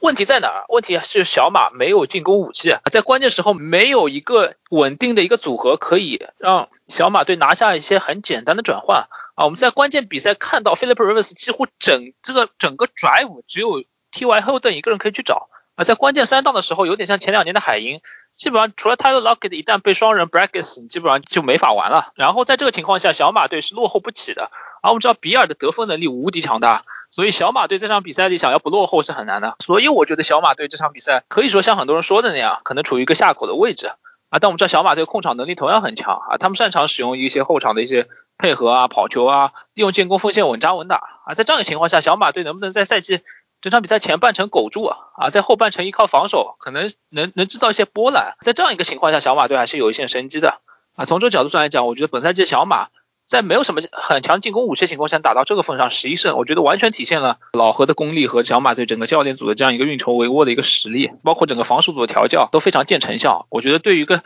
可以说半个小马球迷来说，我觉得是相对比较满意的啊。至于碰到比尔这样的魔鬼对手啊，我只能说祝小马队季后赛好运吧。希望老何明年再能打一年哈。作为比尔球迷，这个赛季比尔打的这么风生水起，我肯定是非常高兴的。如果要是红雀没有那个 Hail Mary，那比尔将已经就是十连胜了。Josh Allen 这个赛季的表现，总共是传球四千五百四十四码，三十七个达阵，十次被超截，外加。八个冲球达阵，还有一个接球达阵，他是 NFL 历史上第一个单赛季传出四千五百码、三十五个传球达阵以及五个冲球达阵的球员。全队进攻组达阵百分之八十二点一都是和他有关系的，这是所有十四支季后赛球队中比例最高的一个。因为这个赛季比尔的这个 冲球是除了 Josh Allen 之外几乎不存在的，Devin Singletary 和 Zack Moss 可以说是基本就没怎么认真用过。进攻端基本就是一个人啊，Josh Allen 带着一堆接球的人在耍的飞起。Josh Allen 这个总共的传球加冲球的 EPA 一百五十七点三，赛季全联盟第三。Josh Allen 这个赛季的表现可能放到过往的某几年里就是毫无疑问的 MVP，但是今年他的这个竞争实在是太激烈了。但是考虑到他这个赛季的突飞猛进，其实这个奖拿不拿也没有那么重要了。这个赛季之前，大家要是说给赵山伦排名的话，可能排不进呃前二十四分位这样一个位置吧。有没有理论班的老师们都是这么想的吧？然后现在大家说打脸，其实我我不觉得。就是这种史诗级的不讲道理、不科学的进步，我觉得没有人见到过。我记得哪位老师也之前也说过这个事情，就是没有人在一个赛季里能能把理论上最难进步的这个项目传球准度能提升这到这个程度，从一个联盟中下游的首发四分卫变成一个 MVP 级别的球员，这种表现谁见过？谁谁能预料得到吗？我觉得他这个赛季的进步是可以改变 NFL 选秀的，就以后球员考察、球探报告里说这个球员传球准度没办法提升或者没办法大幅提升，到职业 NFL 水准的话，Josh Allen 现在这个活生生的例子就摆在这里了。当然，Josh Allen 的成功很大一部分原因要归给球队的这条进攻前线非常的被低估。这赛季排到全联盟第四的 pass block win rate，有多少次看到 Allen 的这个高光里，他的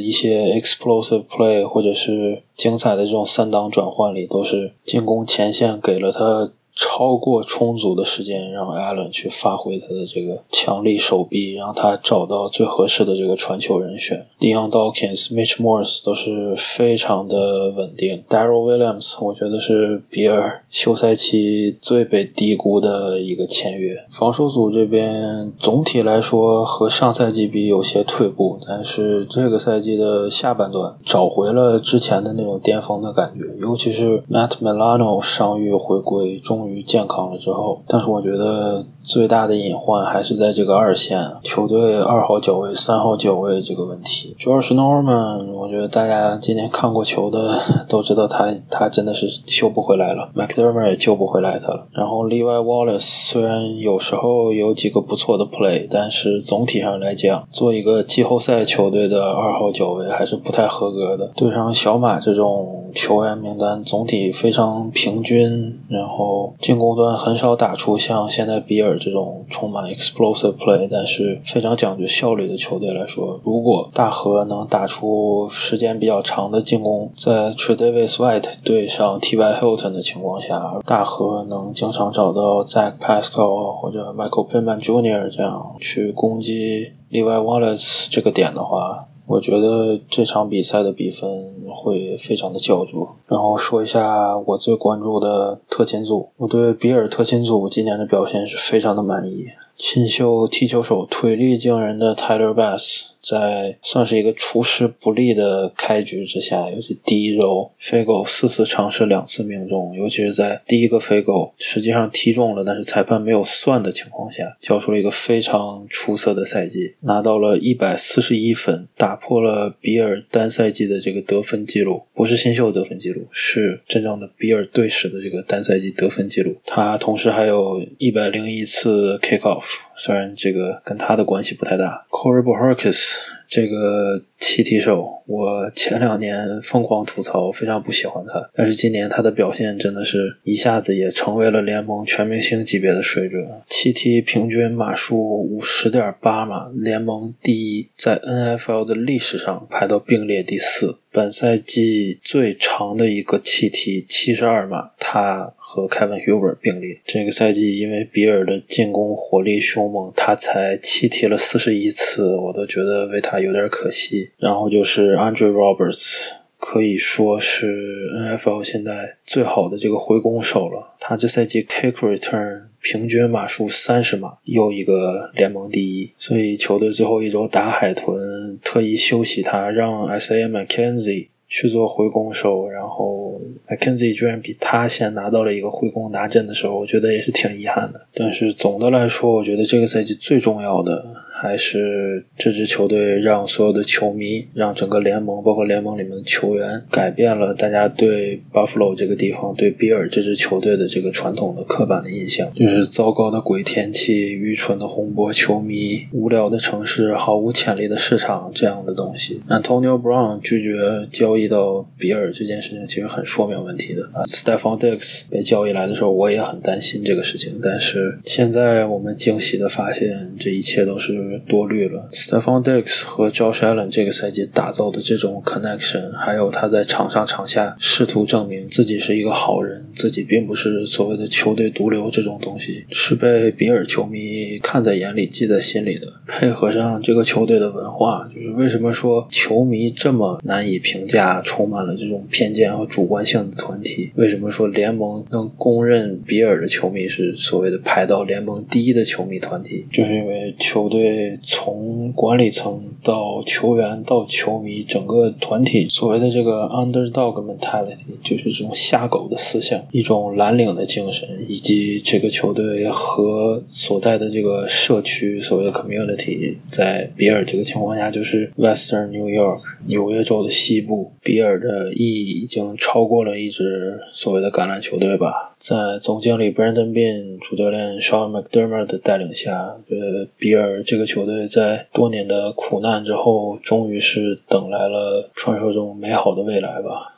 自从昨天下午 Soman 最后时刻短的一脚把小马踢到去布法罗之后，我觉得这场比赛的胜负基本上就已经确定了。上一次小马做客到比尔，我不知道大家还有没有印象，就是二零一七年年底的那场布法罗下暴雪，那场雪是下的连球都踢不了的那场大战，而那一场的血战就是比尔是加时赛赢的。这一次再要去在一月份这种恶劣的冬天去做客到布法罗，参加过当年那场比赛的球员，我不知道现在还有没有这样 PTSD 的这样的一个症状。再加上是这个周末，我本来是看到比尔拿到主场优势之后，我想过是要看能不能买票去现场看，因为这个周末的比赛，比尔决定开放他们球场让观众进场。当这个票出来一出来卖光之后，我连在二手票网上面找票都找不到，所以就基本上可以看得出这场应该是比尔。九六年之后的第一个季后赛主场比赛的气氛是会有多么高涨，所以我觉得可能比尔占到了这样冬天主场的优势，再占到可能有球迷进场第一次为主队队打气这样的这样的一个天时地利人和的这个状况，我觉得这场比赛其实我是觉得比尔是稳的。主要是艾伦，我觉得今年是打了几乎大多数。的人的脸，他今年的表现确实十分爆炸，并且今年其实前四其实很明朗嘛，比如说像 Rogers、Mahomes、Tannehill 和 Allen，但 Allen 和 Mahomes 是真的稳定，对比没有那个特别夸张比赛，但也没有特别夸张烂的比赛，所以在这种情况下，尽管他可能是第一次真要去好好打季后赛，但我对 Josh Allen 还是有一点信心的。Philip Rivers 其实肯定是小马的晴雨表了。Phil Rivers 其实当时赛季初我就说过，他其实和 Drew Brees 有过同样情况，就在去年年末的时候，他的整体的 QB efficiency，包括 EPA，包括 CPOE 都有严重的一个大下坡。只是说 Drew Brees 赛季初就更糟糕，而 Phil Rivers 赛季初起来了，但整个赛季来看，Philip Rivers 他还是因为年纪这些问题。确实有下滑，包括说没有武器，其实 T.Y. Hilton 也不是十分可靠的一个接球手了。目前，所以说对于小马来说，进攻是一个很大的难题。我我的预期可能是最后可能只会输个，比如说十分甚至十分以内，但场面可能会差很多。今年也是解说了一些比比尔的比赛。首先，我同意之前几位老师的说法。第一呢，小马队的控场能力确实挺强的，无论是做跑球的一些战术，还是作为大量的这种短传，他们有 Michael Pittman Jr.，有 T.Y. Hilton，有呃 Mo Alie-Cox，有这么多就是可以打 Jack Doyle，这些都可以打短传的选项。但是大河的年龄仍然是一个隐患。大河在口袋内目前来说对压力的感觉还是不错，但他的传球的这种起伏不当的状态，啊，对于小马来说是非常不妙。所以这场比赛对他们来说很关键，就是防守组能不能站出来。但是以比尔队上一场面对海豚队这个进攻的表现，要知道进入那场比赛的时候，他们的进攻成功三档成功率联盟第一，呃，海豚队的三档防守成功率是联盟排名第一，所以这是一场矛盾大战，结果是矛等于是完全一下就把盾给戳破了，跟纸糊的一样。约什阿伦在第一节扔了一个超节之后，基本是感觉 nothing phases him，就他一点都没有失去冷静，很快的就调整了心态。然后两次找到麦肯齐人的两个达两个打阵，就非常的轻松。就这个年轻人，他今年最大的进步就是他在口袋内的阅读的这种反应，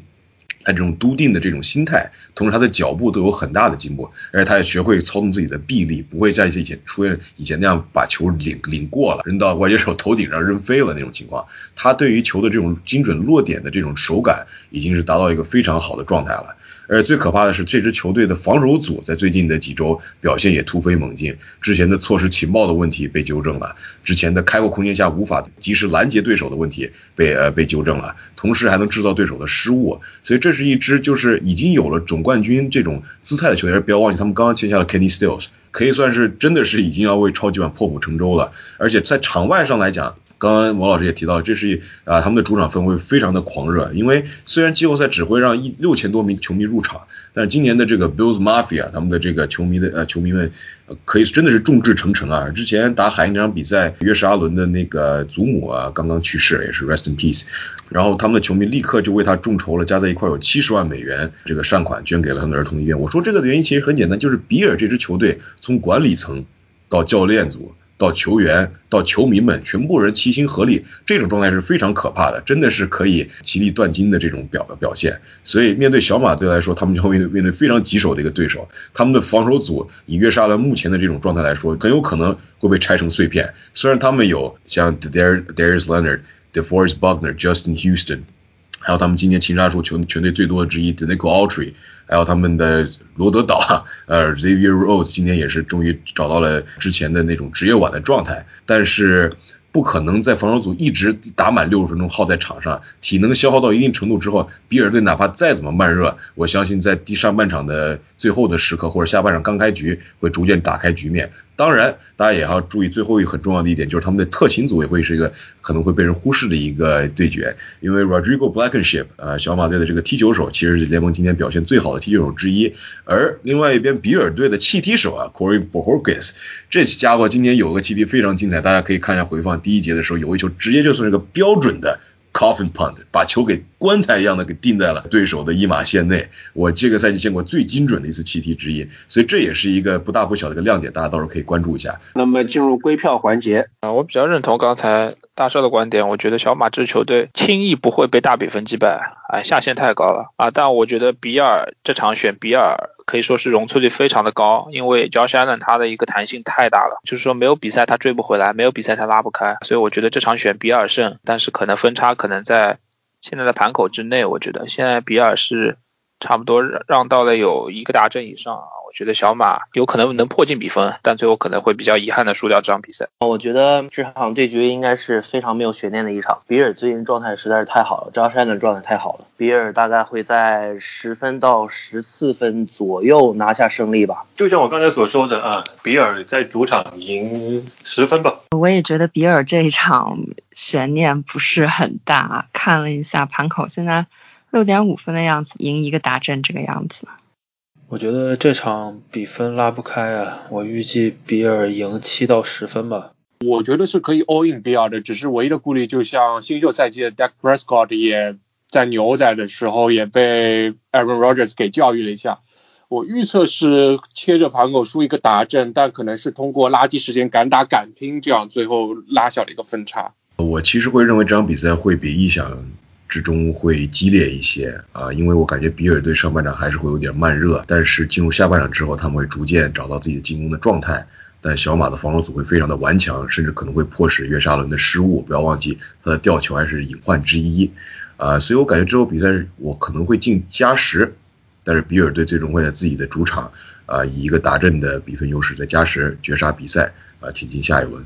美联第二组对阵六号种子布朗对三号种子钢人啊。布朗今年进季后赛其实是比较意料之中的事情，因为他们的赛程实在是太简。首先，他们要打国东、打美南，都不是非常难打的分区啊，而且他们还要遇上像喷气机这样的队伍。虽然输了，但是其实他们的赛程可以说是联盟最简单的五支球队之一。如果他们这都不进季后赛，我觉得。啊，没有天理啊！布朗今年终于兑现天赋的一个主要原因，我觉得是主教练 Kevin Stefanski。布朗从一支更衣室全是问题的球队，变成了一支军心还比较凝聚、有凝聚力的球队。我觉得 Kevin Stefanski 的调教是居功至伟的。那么布朗他们的路面进攻啊，非常的出色。Chuck、Kareem Hunt 两位球员在通跑和接球方面啊，都各有建树。他们也是联盟最好的三支路面球队之一。然后。Baker Mayfield 可以说，虽然还是没有到达一个我们期待的状元的一个水平，但是 Baker Mayfield 终于比比去年打的是好了很多，他的失误数下降了很多。而且而且，布朗今年其实最大的突破吧，是他们这条进攻前线，他们这条进攻前线可以说是联盟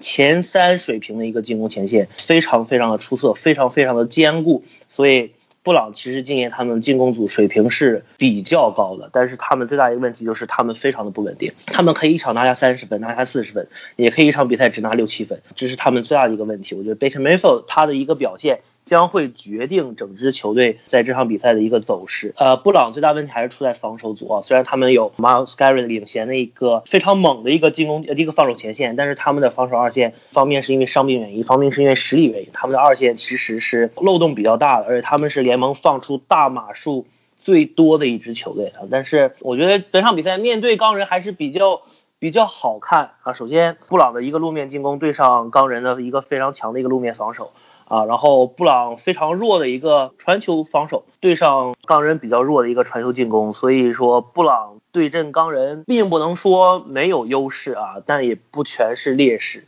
所以我觉得这场比赛还是会打的比较好看。但是上一场面对着没有 TJ Watt 啊，没有大本的一支钢人，布朗能最后跟钢人打的。五五开，最后险胜。我觉得这场比赛其实布朗还是我不太看好布朗，但是并不是没有机会。钢人，嗯，先说进攻优势吧。这个进攻优势就是没有任何优势，没有路面，没有长传。可能现在钢人这赛季仅有的进攻优势就是啊，因为本赛季钢人。这进攻锋线的老化程度啊，让整支球队的 pass block 的水平其实接近联盟垫底啊。因此呢，整支球队就使用大量的这样快速手的战术，让大本被擒杀的次数处于一个生生涯新低的样子。另外就是同时，那也是因为这个。欧亚的问题，所以能同时使用大量的这样这样 spread 散弹枪的阵型和五跑位在后场的五接球手上线这样的一个 empty set 一个阵型。其实进攻协调员的 Randy f i n n e r 的水平也就属于那种九线公司这样的样子吧。所以很多时候本赛季部分场次的比赛，整支钢的进攻有一种让你。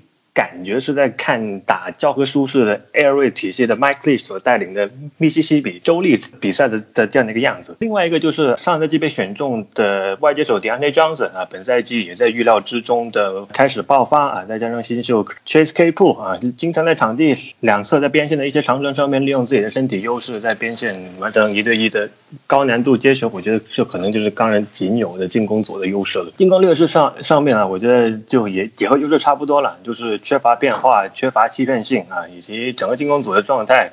这开场的状态相当慢热啊。我们看到了像对比尔、像对华盛顿这几场比赛，在开场的时候啊，整支球队的外的外接群都有大量的这样脱手的毛病。从说华盛顿开始啊，就是不败金身被迫的起点呢，大量的三档一码以及得分档可能在属于一到两码。这样的一个短距离的接档数情况下啊，在连续进攻可以居然就是连续的原地踏步，没有办法拿到近在眼前却却又遥不可及的那一道两码。而且本赛季很多进攻里面啊，我们看到啊，经经常会让 Curry 去在开球之前去做一些 motion 啊，但问题是每一次。Creep motion 的情况下，基本上这个 play 都是宣告是要冲球的。另外一个就是啊，三档短码数经常会摆一些 step formation，一旦有 step formation 的出现，那也大概我觉得可能有百分之八十到九十个 percent 的次数都会找在 step。阵容里面跑放在最内侧的去跑 slant 的那个外接手，而且这个人一般都会是 Juju Smith-Schuster 或者是 Chase Claypool。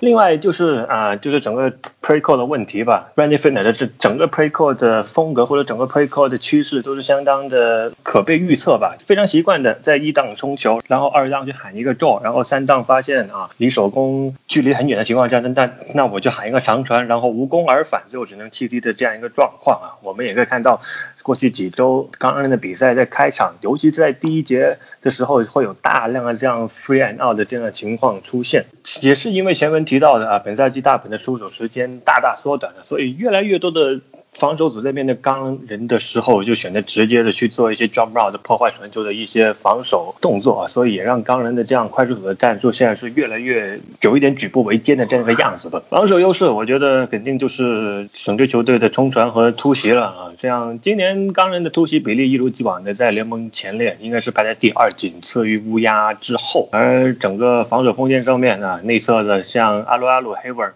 而储备为首的中转以及两边外侧 DJ Y 和新秀 Hashmip 的中转都可以给对方的四分卫带来巨大的压力。哪怕之前贴特权标签的呃 Dupree 在赛季重伤报销之后后啊，但问题也没有对整个钢人的冲传威力上面带来太多的损失。防守劣势上面啊，可能钢人的 DC Key Butler 就和进攻协调员。b r a n d f i n n e r 一样啊，也是一个缺少变化、缺少花样的协调员吧。然后另外一个问题就是，我觉得就是整个钢人老生常谈的这个二线的问题啊，以及本赛季在中线位、线位连续伤病的情况下的防跑。这赛季部分场次的防跑表现有点回到了2017赛季下半段，当 Rangersier 报销之后的那种中门大开。的感觉啊，就是那一年这年的赛季末端，真的是无论对着什么球队，对着什么锋线开路水平的球队，对着无论是什么跑位的球队，都可以让简单的被冲出一场，就是一百五十码加的这样的一个比赛的感觉啊，所以而今年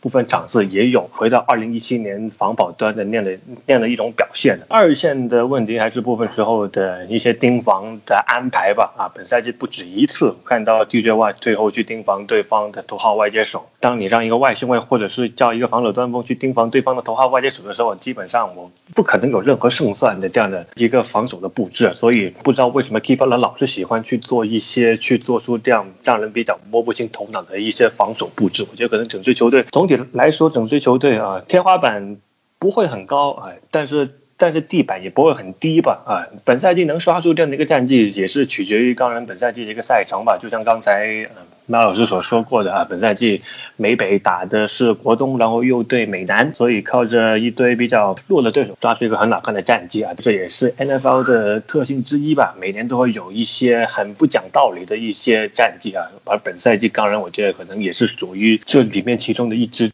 Baker Mayfield 刚才讲到，他其实很不稳定。这个我之前在公众号发了一张图，也看到他属于除了今年打乌鸦和喷气机，基本依然符合遇强则强，遇弱则弱。然后只要嚣张一会儿会儿，就立刻被打回原形。所以 Baker Mayfield 首先肯定是决定布朗。在季后赛能走多远，这肯定四分卫肯定是一个重要前提。维京人过来的 OC 今年可以说表现的相当出色，不仅 game plan 设计的好，game play 设计的也好。如果说钢人的防守依然撑不下去的话，那么这场比赛进入布朗的节奏就会很难打。而钢人这方面也要看大本的表现。之前 Mike Tomlin 也说，其实大本的臂力并没有退化，只是说他们今年就这么打短传。所以基于这样方面，我对于大本在季后赛说我开始发挥我真实实力，我对于钢人还是很有自信的。只是说钢人进攻，不管是说外接手脱手的问题，路面跑不开的问题，这些都很严重。但我相信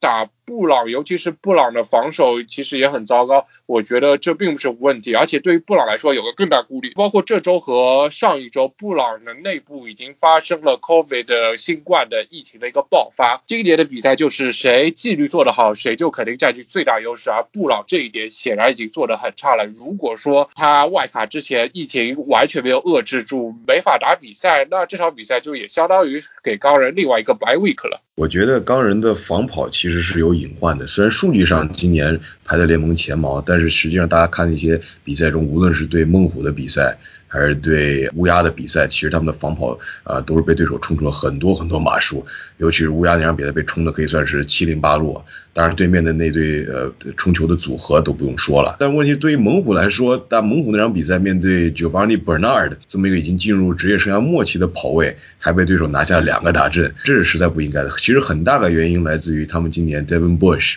和 Bud Dupree 两人的呃赛季报销，所以导致他们在线位这个位置上面是缺乏追击能力的。你像 Highsmith 和呃呃 Spillane 这两个呃线位其实是非常努力，也是很值得令人尊敬的选手啊，也是靠自己的努力打上了主力轮换。但是不管怎么说，他们的一大缺陷就是他们一对一的这种盯传能力和他们的追击能力啊是有缺陷的。那么对于布朗来说，他们有 Kareem Hunt 和 Nick Chubb 这一对可能是联盟最强的跑位组合。而且 Baker Mayfield 其实有一定的跑动能力的。在之前打孟虎那场比赛中，完全分文就执行了一些阅读选项的战术，而且靠阅读选项拿下了一个二十多码的一个冲球达阵。这一点其实布朗可以从这个战术板中偷一些出来，可以试着打一打这个战术。而对钢人的进攻来说，我其实不赞同魔球的说法，因为魔老师也是对自己的主队数落起来毫不含糊啊，知道自己主队的一些缺陷。确实，钢人今年最大的一个窘迫的点就是他们的地面进攻，而且因为一旦拉不开比分优势，最后迫切需要地面进攻来呃耗掉最。最后的时间来终结比赛的时候，他们打不开不了局面，往往会给对手强行制造扳平比分、逆转比分这种悬念。所以面对布朗这种球队来说，他们尽可能抓住对手防守的这个缺陷。然后外侧的一些缺口可以都让 Benny Snell 都让 James Conner 来冲一冲。呃，内侧的开路今年做的实在是非常的不理想。对于大本来说，在做了肘部手术之后的臂力下下降也是很明显。当然外接手的这个大量呃脱手我们都看到了，也是今年接球漏接最多的球队。所以在进入季后赛之后，能不能把这些小的问题，这些最关键的小细节，细节里面出魔鬼这样的一些问题给纠正了，啊，将会决定钢人的上限。好，归一下票。其实钢人和布朗这赛季就有两个样本可以看了啊。布朗进攻其实这赛季最明显特点是啊欺软怕硬，对吧？而且我们看到布朗队在最后一周，其实这样一个样本摆在我们面前，不应该忽视的。面对一支梅森·鲁道夫领衔的钢人，布朗队最后几乎啊是拿出吃奶的力气强行啃下这样的钢人队啊！我觉得布朗队这赛季可以说进攻进攻锋线可以说是甚至可以说联盟第一。有这样的呼声，联盟 top three 的进攻锋线，但是 Baker Mayfield 的表现很不稳定，压力下表现差于大本啊，安静口袋下还可以，但我觉得这场比赛他是最大的变量，在钢人最强大的施压能力面前，Mayfield 可能会展现出他的下限会更多一点。同样的，面对布朗的防守其实相当差，可以说是并不并不很好，而且布朗可能是美联的红雀啊这样一支球队，而且最后一点，钢人这样支球队怕的是什么？顺风顺水常规赛全胜，季后赛一下出局，对吧？但钢人吃到三连败之后，对这样支经验老道的球队敲响了最后一下警钟。我觉得这是他们在季后赛可以走得更远的一个关键因素。在这种时候，内部整顿，真正的看看到看到自己的问题。面对布朗队，我觉得钢人拿下可能是季后赛我们最被忽视的一场啊，悬念不大的比赛。我觉得钢人会轻松赢下布朗。觉得这场比赛可能会比我们预想的打的要更加难解难分一点，会是一场慢节奏的、支离破碎的。充斥着大量失误的低比分的一场比赛，最后可能钢人会，我觉得面对这样一支非常不稳定的布朗，而且是季后赛萌新，对吧？没有什么季后赛经验的一支布朗，而且我觉得钢人还是经验要更丰富一些，钢人最后赢三分到七分吧。其中昨天那场十七周的比赛来看啊，布朗的二线因为这个新冠的疫情影响啊，所以有可能导致下个星期啊这个在人员方方面可能还是有比较大的缺阵的一个状况啊，所以我所以在这个问题上面，我觉得可能啊，钢人有机会加以利用布朗的这个漏洞，去在。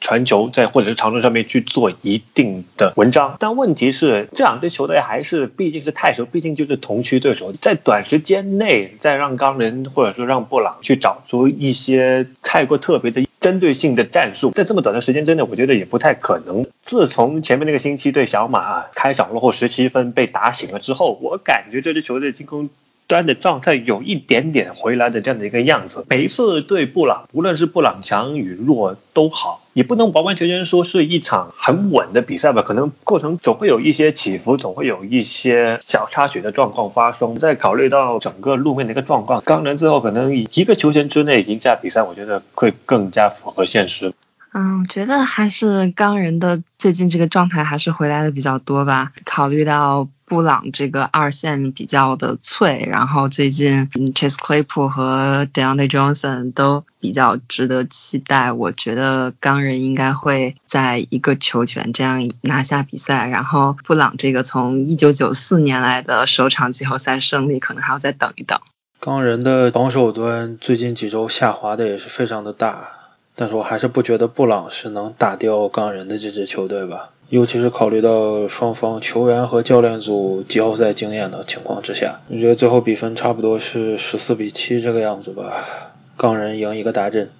过去几年我对于钢人的描述一直是用 “bend on break 来说的，就是他们可能会命悬一线，但他们绝对是能撑过来。今年钢人整个可能说气质或者节奏来说，我觉得也是这样，可能。就是最后靠一两个射门，稳稳的把布朗给压在脚下，然后进入下一轮。我觉得比分不大，分差也不会特别大。呃，我觉得这场比赛的打阵数双方可能还是会，啊，得分数会过二十。啊，但是并不就像之前几位老师说，应该不会是一场高得分的比赛，而且会有很多的失误，很多的这种 miscue 支离破碎的比赛。引用之前一位老师说的，尤其是在美北的对决，本来就是全联盟最 physical 啊，对抗最强的对决之一。所以我觉得加上前面有迈尔斯加雷特，加上另外一边有 TJ 瓦特这些人，所以我觉得最后钢人包括麦克汤姆林的这种临场应变能力还是非常强的。其实面对布朗这个缺乏经验的球队来说，尤其对他防守组来说。可以打开自己的战术板，像之前魔球也提到了，就是 Chase Claypool 现在在线后的这些移动，其实很多时候并不是要打横扫，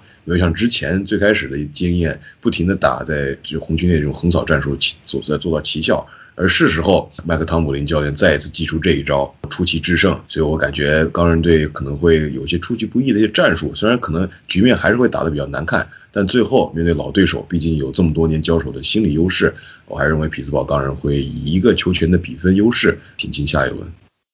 美联最后一组乌鸦对阵泰坦，耶，这剧本好像去年看过。时隔一年再打季后赛，拉马 Jackson 能不能赢下他生涯的第一场季后赛？乌鸦这支球队其实很难讲啊，我觉得乌鸦其实它真实的实力，它的绝对不像现在战绩反映的一样，赛季中期一度六胜五负，经历五场四败的一个窘境，最后一波五连强势杀入季后赛啊！我觉得其实实际的乌鸦的实力应该比它的战绩要再高一些。乌鸦虐菜强队吧，面对弱队砍瓜切菜，但是它最大的问题是今年除了面对布朗那场胜利以外，它没有一场胜利是拿得出手的一场。真正是有说服力的一个胜利，但是乌鸦同时的下限又非常的高，他五场输了四场，但这场四场比赛都只输了一个球权。我觉得乌鸦其实是季后赛美联潜在的一支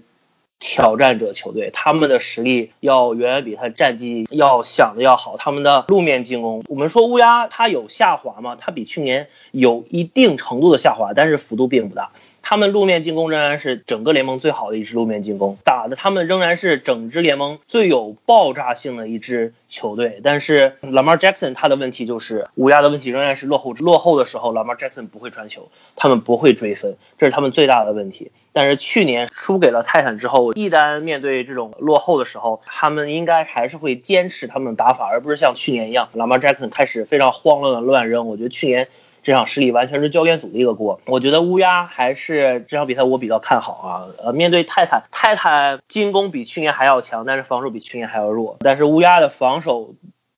我们就我觉得我们都低很低估乌鸦的防守，乌鸦的防守现在排在联盟第二，他们的各项数据都在联盟前十。我觉得乌鸦的防守组是一支相当相当凶悍的防守组，他们面对布朗的进攻组，我觉得可以说完全不落下风，但是他们一定可以打烂泰坦的一个防守组，所以我觉得乌鸦这场比赛，我觉得应该会是复仇成功的一场比赛啊。但是能不能在路面防住 Derrick Henry，或者是能不能他们坚持他们的打法，不要像去年一样犯这种错误，就是乌鸦今年需要注意的一个问题。就像妙所说，泰坦今天的进攻可以说是让人更加刮目相看，但防守好像更差了。我们说 Ryan Tannehill 过去两年他的 EPA per play，他的平均每档的效率联盟第二，仅次于 Patrick Mahomes。今年 Ryan Tannehill 依然他的一个总效率联盟第二，仅次于 Aaron Rodgers。也就是说，过去两年 Ryan Tannehill 可以说是联盟第二强的四分卫，这几乎是一个非常耸人听闻的一个事实啊。但可见泰坦的进攻可以说是摧枯拉朽。面对乌鸦的人盯人防守，我觉得 AJ Brown 这样的一个大目标是很难去限制的。但反过来讲，泰坦的三档防守，我们强调过很多次。是联盟最差的之一啊！但是乌鸦队的三道转换始终排在联盟前五。我觉得这样一场比赛非常难以去下判断，非常难以去下判断。但反过来讲，泰坦有点像是美联的一支六安包装工。为什么？泰坦建立在。少失误，建立在传跑非常均衡，通过 Terry Henry 可以控场，可以跑球，同样具备极强的这个进攻爆炸力。而且 Ryan Tannehill 在 drop back 的情况下，他的表现依然是非常出色，可见他是一个并不依赖体系，他是一个能自己 carry 的四分卫。在这个四分卫的角度上，我觉得泰坦已经比乌鸦强出太多了。乌鸦能做的就是利用泰坦的防守去打这样一个跑球进攻。所以我在这场比赛中，我反复纠结，因为我觉得泰坦的防守对乌鸦来讲是一个巨大的一个利好啊。他乌鸦可以想尽一切办法重重新拾回他他们的一套比。较花样百出的一套 spread offense 也好，和在 heavy formation 和完全拉开之间不断的切换。但是反过来讲，泰坦的进攻实在过于 dynamic 啊，在这样一个情况下，觉得这场比赛啊非非常的有看点，真的会非常有看点。我从数据角度稍微简单讲一下，其实乌鸦和泰坦，我之前在公众号里面说是两支今年最奇葩两支球队，是今年两支维尔少有的 neutral script 下面 passer rate 低于百分之五十，但又是在那些少有球队中。竟然进季后赛的两支球队，当然理由很简单，乌鸦是四分卫都在冲球，而泰坦是 Derek Henry 确实是一个不错的跑位，并且在有 t a n n y Hill 这种 big play 超强的能力超强的四分卫下，他们确实有点为所欲为。其实泰坦今年除了 Tannehill 来说，其实他们本身的阵容都是相当糟糕的。外接手其实 AJ Brown 和 Corey Davis 在赛季中，包括呃 Juno Smith 都经历过低迷，进攻锋线简直是一塌糊涂，防守也。是没有任何可以值得赞扬的地方了。乌鸦其实就很有意思，我赛季初写了两篇文章，分别是黑了 Lamar Jackson 和 Aaron Rodgers。我没想到没能打脸的竟然是 Lamar Jackson 那篇。Lamar Jackson 今年传球的问题属于依然暴露了出来，相当于去年那些遮掩的地方再也遮不住了。所以说，如果说这场比赛主旋律就是如果乌鸦依然和去年一样上来就落后，逼迫了 Marjana 去传球的话，那么对于泰坦来说会轻松。很多，当然反观对于泰坦来说，Tannehill 去年在季后赛表现其实十分的平庸甚至糟糕。如果 Tannehill 今年在主场依然是季后赛一下子回到了海豚时期的表现，那么对于乌鸦来说，靠着今年泰坦更烂的防守，可能落后的时候。时候，我还是能靠冲球去打开一个局面。最后这场比赛，我觉得可能会一会儿对刷，一会儿防守对爆，会是一场比较奇葩的一场比赛吧。上个星期吧，是周日夜赛泰坦对包真空，然后赛前我私底下跟我们肖申肖指导聊天的时候，就他问我预测这场比赛会怎么样，我说这场比赛很有可能一边倒，而而且是一边倒像包真空，和事实后来也也比较符合我的预测吧。我的判断觉得是，其实泰坦这支球队。尤其是这两年，我觉得很像英超里那谢菲联。谢菲联上个赛季一度离欧冠相当的近，但是整个 lockdown 之后回来之后，就是可能这样一一支牌面不算说太强，靠体系 carry 的一支球队啊，被对手研究透了之后，然后就突然的不会踢球了。然后这个赛季我们看到谢菲联踢的有多糟糕。泰坦这个赛季部分场次给我的感觉也是这样的，不是不行，他们真的可以，但问题是有些时候看上去是真的让人很摸不着头脑，就像。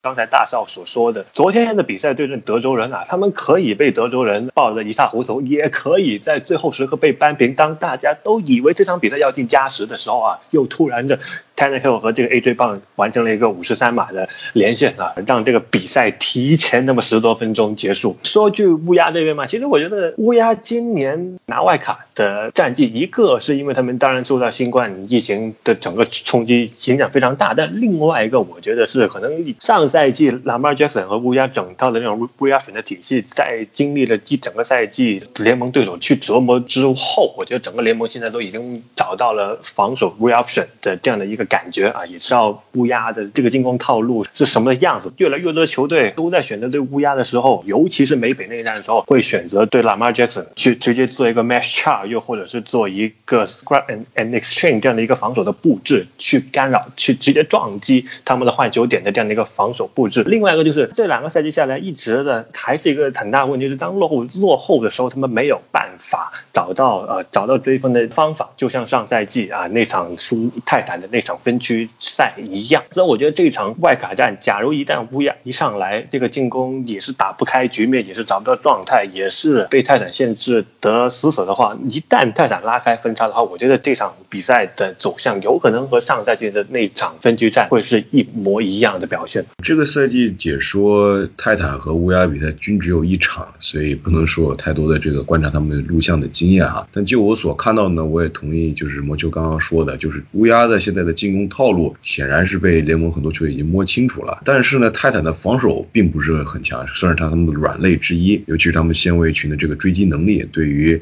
老 Mar Jackson 来说，只要能逃脱口袋，没有第一时间形成了这种 QB spy，有人来盯他的冲球的话。啊，那还是能打出打出不错的码数，而且他们虽然虽然他们的外接手配置可以算是联盟最糟呃最差的之一，那不管怎么说，他们在三档的情况下啊，有 Des Bryant 有 Snee 这些人啊，包括他们的 Mark Andrews，所以这些都人都是武器，呃，只要其实有时候季后赛不是说你每一轮攻势都打出多么好的效果，有时候在一些比分很紧的时候，一些关键的档数，只要你能找到一个。接球目标能拿下一个关键的手工，呃，就能决定比赛。哎，不要忘记他们有 Justin Tucker。当然，这句话，泰坦的 Derek Henry 实在是联盟中最难阻拦的一股 unstoppable force 啊！真的是，他一旦能找到一个好的缺口，是没有人过来进行围堵的话，他的直线加速，他这种爆发力还是非常恐怖的。但其实，一旦乌鸦队能在起球线上控制住节奏，控制住第一下的这种冲撞，把缺口不要给开的太大的话。其实对于 Derek Henry 来说并不是有利的，他其实，在这种小空间的这种辗转能力并不算很上乘，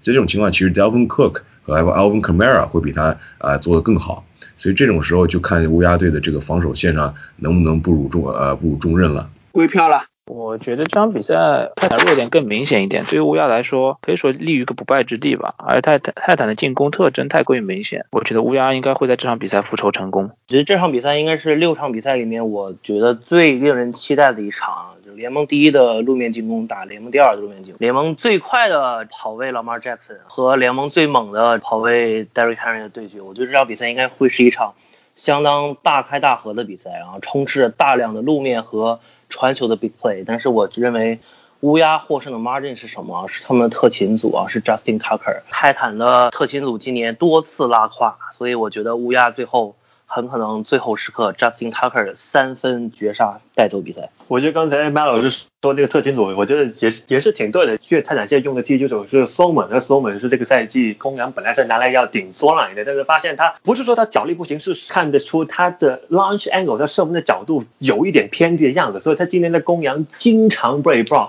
碰上乌鸦的这个防守协调员出身的 Harbo 带领的球队，我觉得可能能，假如真的还是继续用 Sloman 出场的话，我觉得也够他喝一壶的。那问题是，这种季后赛交锋，这种南方球队在一月份不需要去北方做客，我觉得在这个方面上面对泰坦是一个巨大的优势。我们可以看到上星期。他们做客到绿湾的大雪下面，他们是如何没有办法找回他们以前正常的、正常的那样的进攻态势？这一场球我还是会挑泰坦，连续第二年在季后赛里面淘汰乌鸦。嗯，这场比赛我还是觉得乌鸦这边赢面大一些吧，而且也应该是一场这个比分比较大的比赛。然后就想到刚刚结束的这场打德州人的双方，这个嗯真的是泰坦这边的防守也比较成问题，让 Deshaun Watson 各种刷。如果是放到对乌鸦这一场的话，就是刚才提到了这个泰坦的很多这个问题，我觉得最终应该是这个比分可能不会拉得很开，但是双方都会得到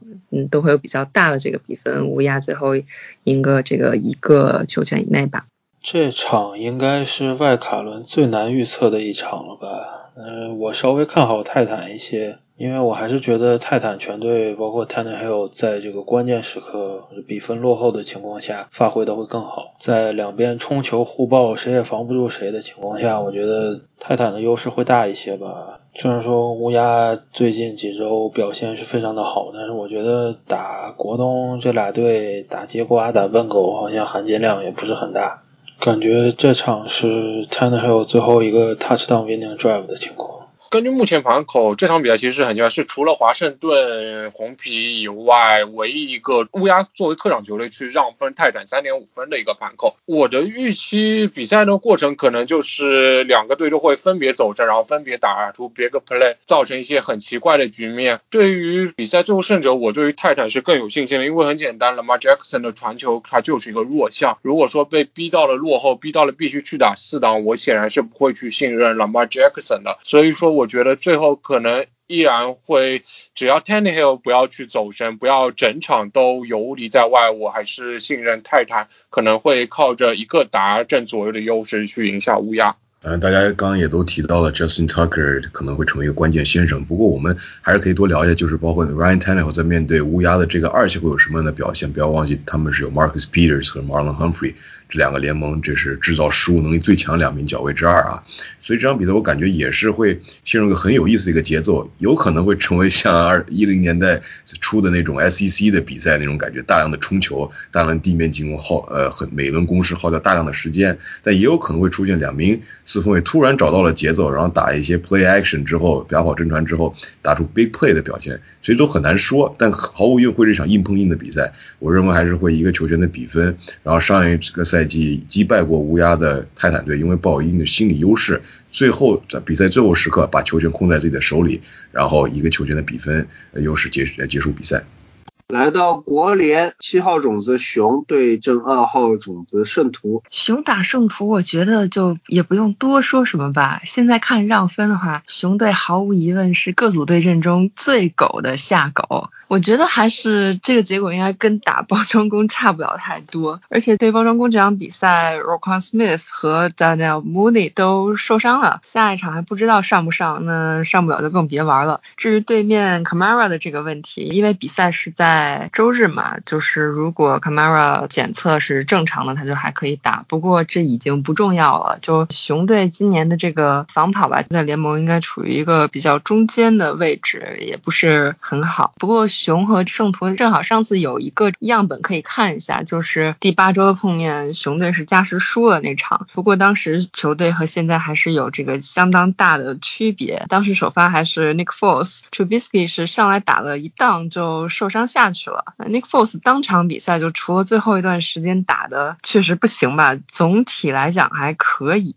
Trubisky 不要看他最后几周在菜队身上刷了一波，但是 PFF 给他评分是倒数第三。这段时间之内，EPA、CPOE 是个平均的水平，或者高一点。最近的比赛也证明了，他也只能是打一些非常局限的、对他比较友好的战术。熊队的整个赛季的三档转换是联盟的第三十一位啊，就是在最近几周，最近可能三周看了一下，已经上到了联盟的前一半。这个情况下，就是球队在三档是布置了一些简单的这个跑动路线，尽量让 Trubisky 去减少这种阅读的障碍吧。毕竟他这方面一直都有比较大的问题，算是收到了一定的效果。但是我们看到在对包装工这样的对手的时候，就又被打回了原形。所以就是熊这种非常简单、非常有规律的这个进攻，已经是很容易就可以被教练水平高一点的球队所针对。所以我觉得这场比赛应该还是就跟刚才提到对包装工这种 L scheme、L coach 的这个节奏，基本上设想不出来这个熊队能有什么以下课上这个可能性的场景，就除非对面所有人不会打球了吧？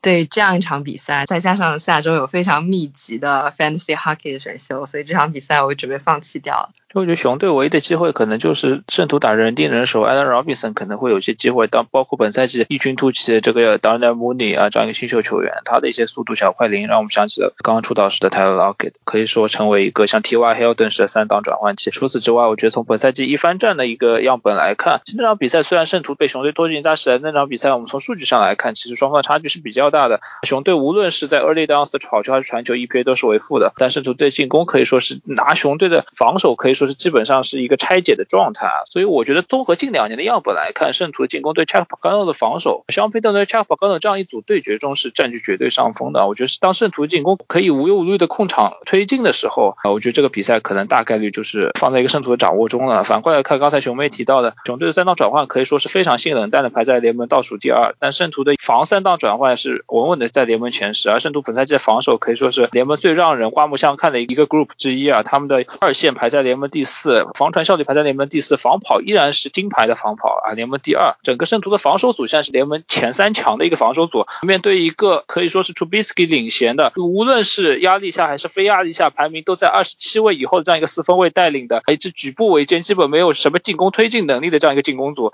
啊，我觉得熊队可可能这场比赛做到不失误，可能会输的不是很惨啊。但熊队如果要交出失误的话，我觉得这场比赛可能会早早失去悬念。我觉得这可能是本次的外卡周最没有悬念的一场比赛啊。我希望圣徒队可以在第二轮碰到一个更好一点的对手啊，这是我现在的一个寄望。当然，Drew Brees 本赛季其实一反常态，他的 yards per attempt 排在联盟第十一位，可以说是远远超出了预期啊。可以说这是圣徒队在加进了一些进攻武器之后，哪怕没有 Michael Thomas，依然可以看到圣徒队在完成中长距离传球的一些战术上下了一些功夫。综上而言，我觉得这场比赛可以说圣徒队实力还是全方位稍微要胜出一些的。所以，今天各位老师看看熊队还有些什么取胜法宝吧。因为圣徒这场比赛呢，因为 Quan Alexander 已经赛季报销了，所以对于熊队来说并不是没有机会的，因为他们很多时候摆出的这个防守阵型就是两名线位，一个是呃 Dario Davis，一个是 Quan Alexander，两个都是防守覆盖面积很大，而且都是每场比赛这都下做足了功课，无论是堵缺口口还是自己找对位。还是在冲传的时候找角度，都是做的非常到位的球员。现在伤了 Alexander 之后呢，这个位置明显出了一个小缺口。虽然安扎隆的表现是不是也不错？那之前打酋长队那个特勤组，自己送上门来六分没能收到怀里，也是让人有点笑掉大牙、啼笑皆非啊。当然，话说回来，这也是圣徒暴露的一个弱点，就是他们的线位其实，在面对对手有一定这种冲球能力威胁的四分来说，是一个隐患啊。当然，面对熊队来说，Trubisky 和 Pose 都不这种就是顶级的有跑动能。力的四分卫，但是其实这时候熊队可以试着做一些外侧的一些冲球，因为有 Alexander 受伤，这个缺口打开了。而他们的四人冲传确实是全联盟最强力的之一，经常有人四人冲传情况下，施压率还能过四成。Trey Hendrickson 今天没有进职业碗也是有点扯淡啊，这个是一个非常强硬的一个 old school 型的一个选手，不戴手套在打 DL，然后群杀数排球队第一，而球队的 Marshall Lattimore 能进，他不能进，实在有点说不过去。所以还是那句话，我同意朱老师说的，就是圣徒队今年的防守组的进步。突飞猛进，而且可以算是全面可以压制熊队的。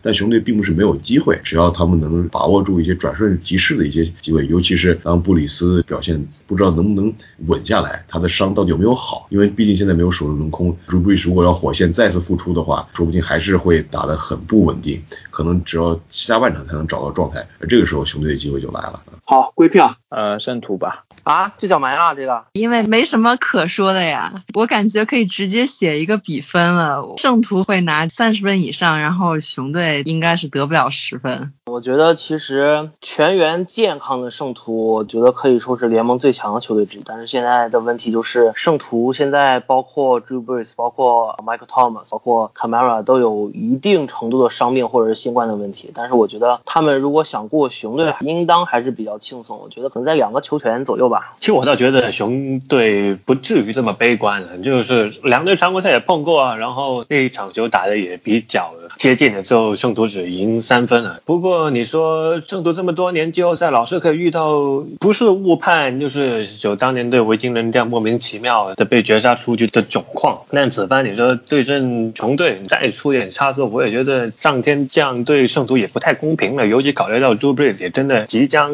有退役的可能性啊，所以我觉得可能个人情感上我也支持圣徒过关。在预测上面，我也预测圣徒可以赢，只不过可能场面和比分上面没有大家所说的会拉得这么的夸张。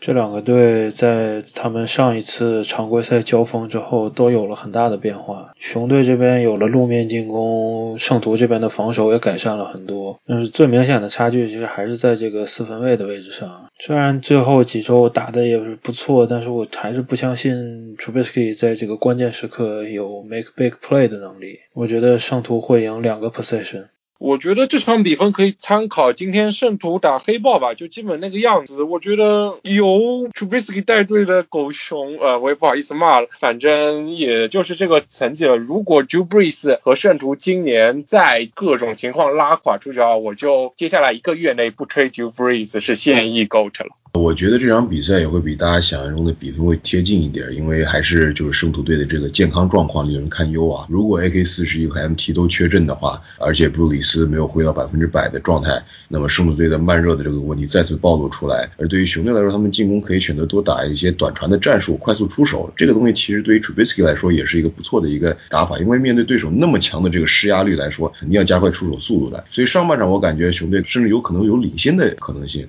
但进入下半场之后，圣徒队的底蕴将会是展示出来，最后以一个球权的比分险胜，我觉得。国联第二组对阵分区内战啊，今年每年国联各有个分区内战，公六号种子公羊对三号种子海鹰。费董前面几次当过我的传声筒，所以今天我当他的传声筒。进攻优势吧，其公羊和钢人差不多，进攻优势也是约等于无。虽然本赛季公羊重返季后赛，但整体上他们的进攻表现并没有回到球迷期待的可以回到2017或者和2018年那样的一个样子了。双本位的 Preco 今天表现也只能说是四平八稳，和以前一样的让 Golf 去执行大。大量的 bullet 这样的战术，另外在部分场次，双马位也更加倾向去降低 golf 的参与度啊，让他更多的去地球给跑位啊，让这个 Akers、Anderson 和 Brown 去冲球的方式去解决战斗，也使得公羊也算是本赛季传保比例一直比较平衡的一支球队吧。第二进攻劣势啊，其实相当简单的，就是大家一直这个赛季一直诟病 Jerry Golf 的一个问题，就是缺乏深远长传路线的这个打击能力啊。我想这个对于大多数关注高 of 的球迷来说都是非常熟悉的这个状况。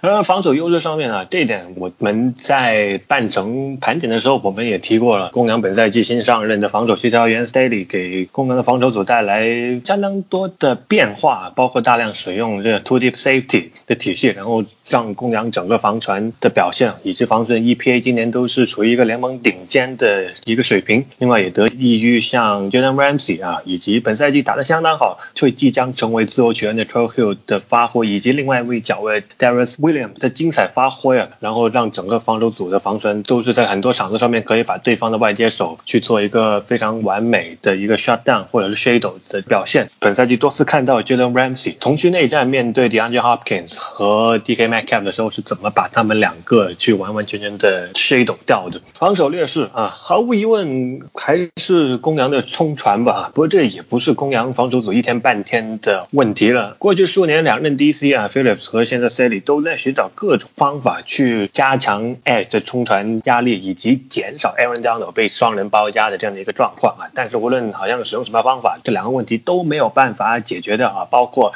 部分档数让本来是打内斯的 Michael Booker 去站到 Edge 上面，但情况真的就是老样子的这样的一个冲拳状况。本赛季在外侧上面啊，像 e b o k a m 和 Foy 这两个外线位在两侧冲传虽然偶有亮点嘛，但始终。他们两个人的冲传表现啊，以及产出都不算说太稳定啊。整体来说就是隔靴搔痒的这样的一个状况啊。整队公羊其实我觉得怎么说，其实全队地板很低吧，但天花板也不高的这样的一个样子啊。发挥的好的时候啊，可以赢海盗啊；差的时候就可以输摸人首发的四九人，以及前几个星期出喷气机这样的窘况。现在这支球队其实有点像几年前马尔欧塔带队的那支泰坦的，进攻端不失误不抽风，其实就有很大的胜算了，也是一支可能是稳稳当当的季后赛的球队。不过本赛季高尔夫和小马未抽风的场次，也可以看到是一个怎样的后果。公羊最大隐忧肯定就是 Golf 的伤势，毕竟他是一个拇指的受伤，而这种伤势也不是说几个球员再怎么咬牙就可以出场坚持的一种伤势啊。外卡赛再次对海鹰，我们也知道啊，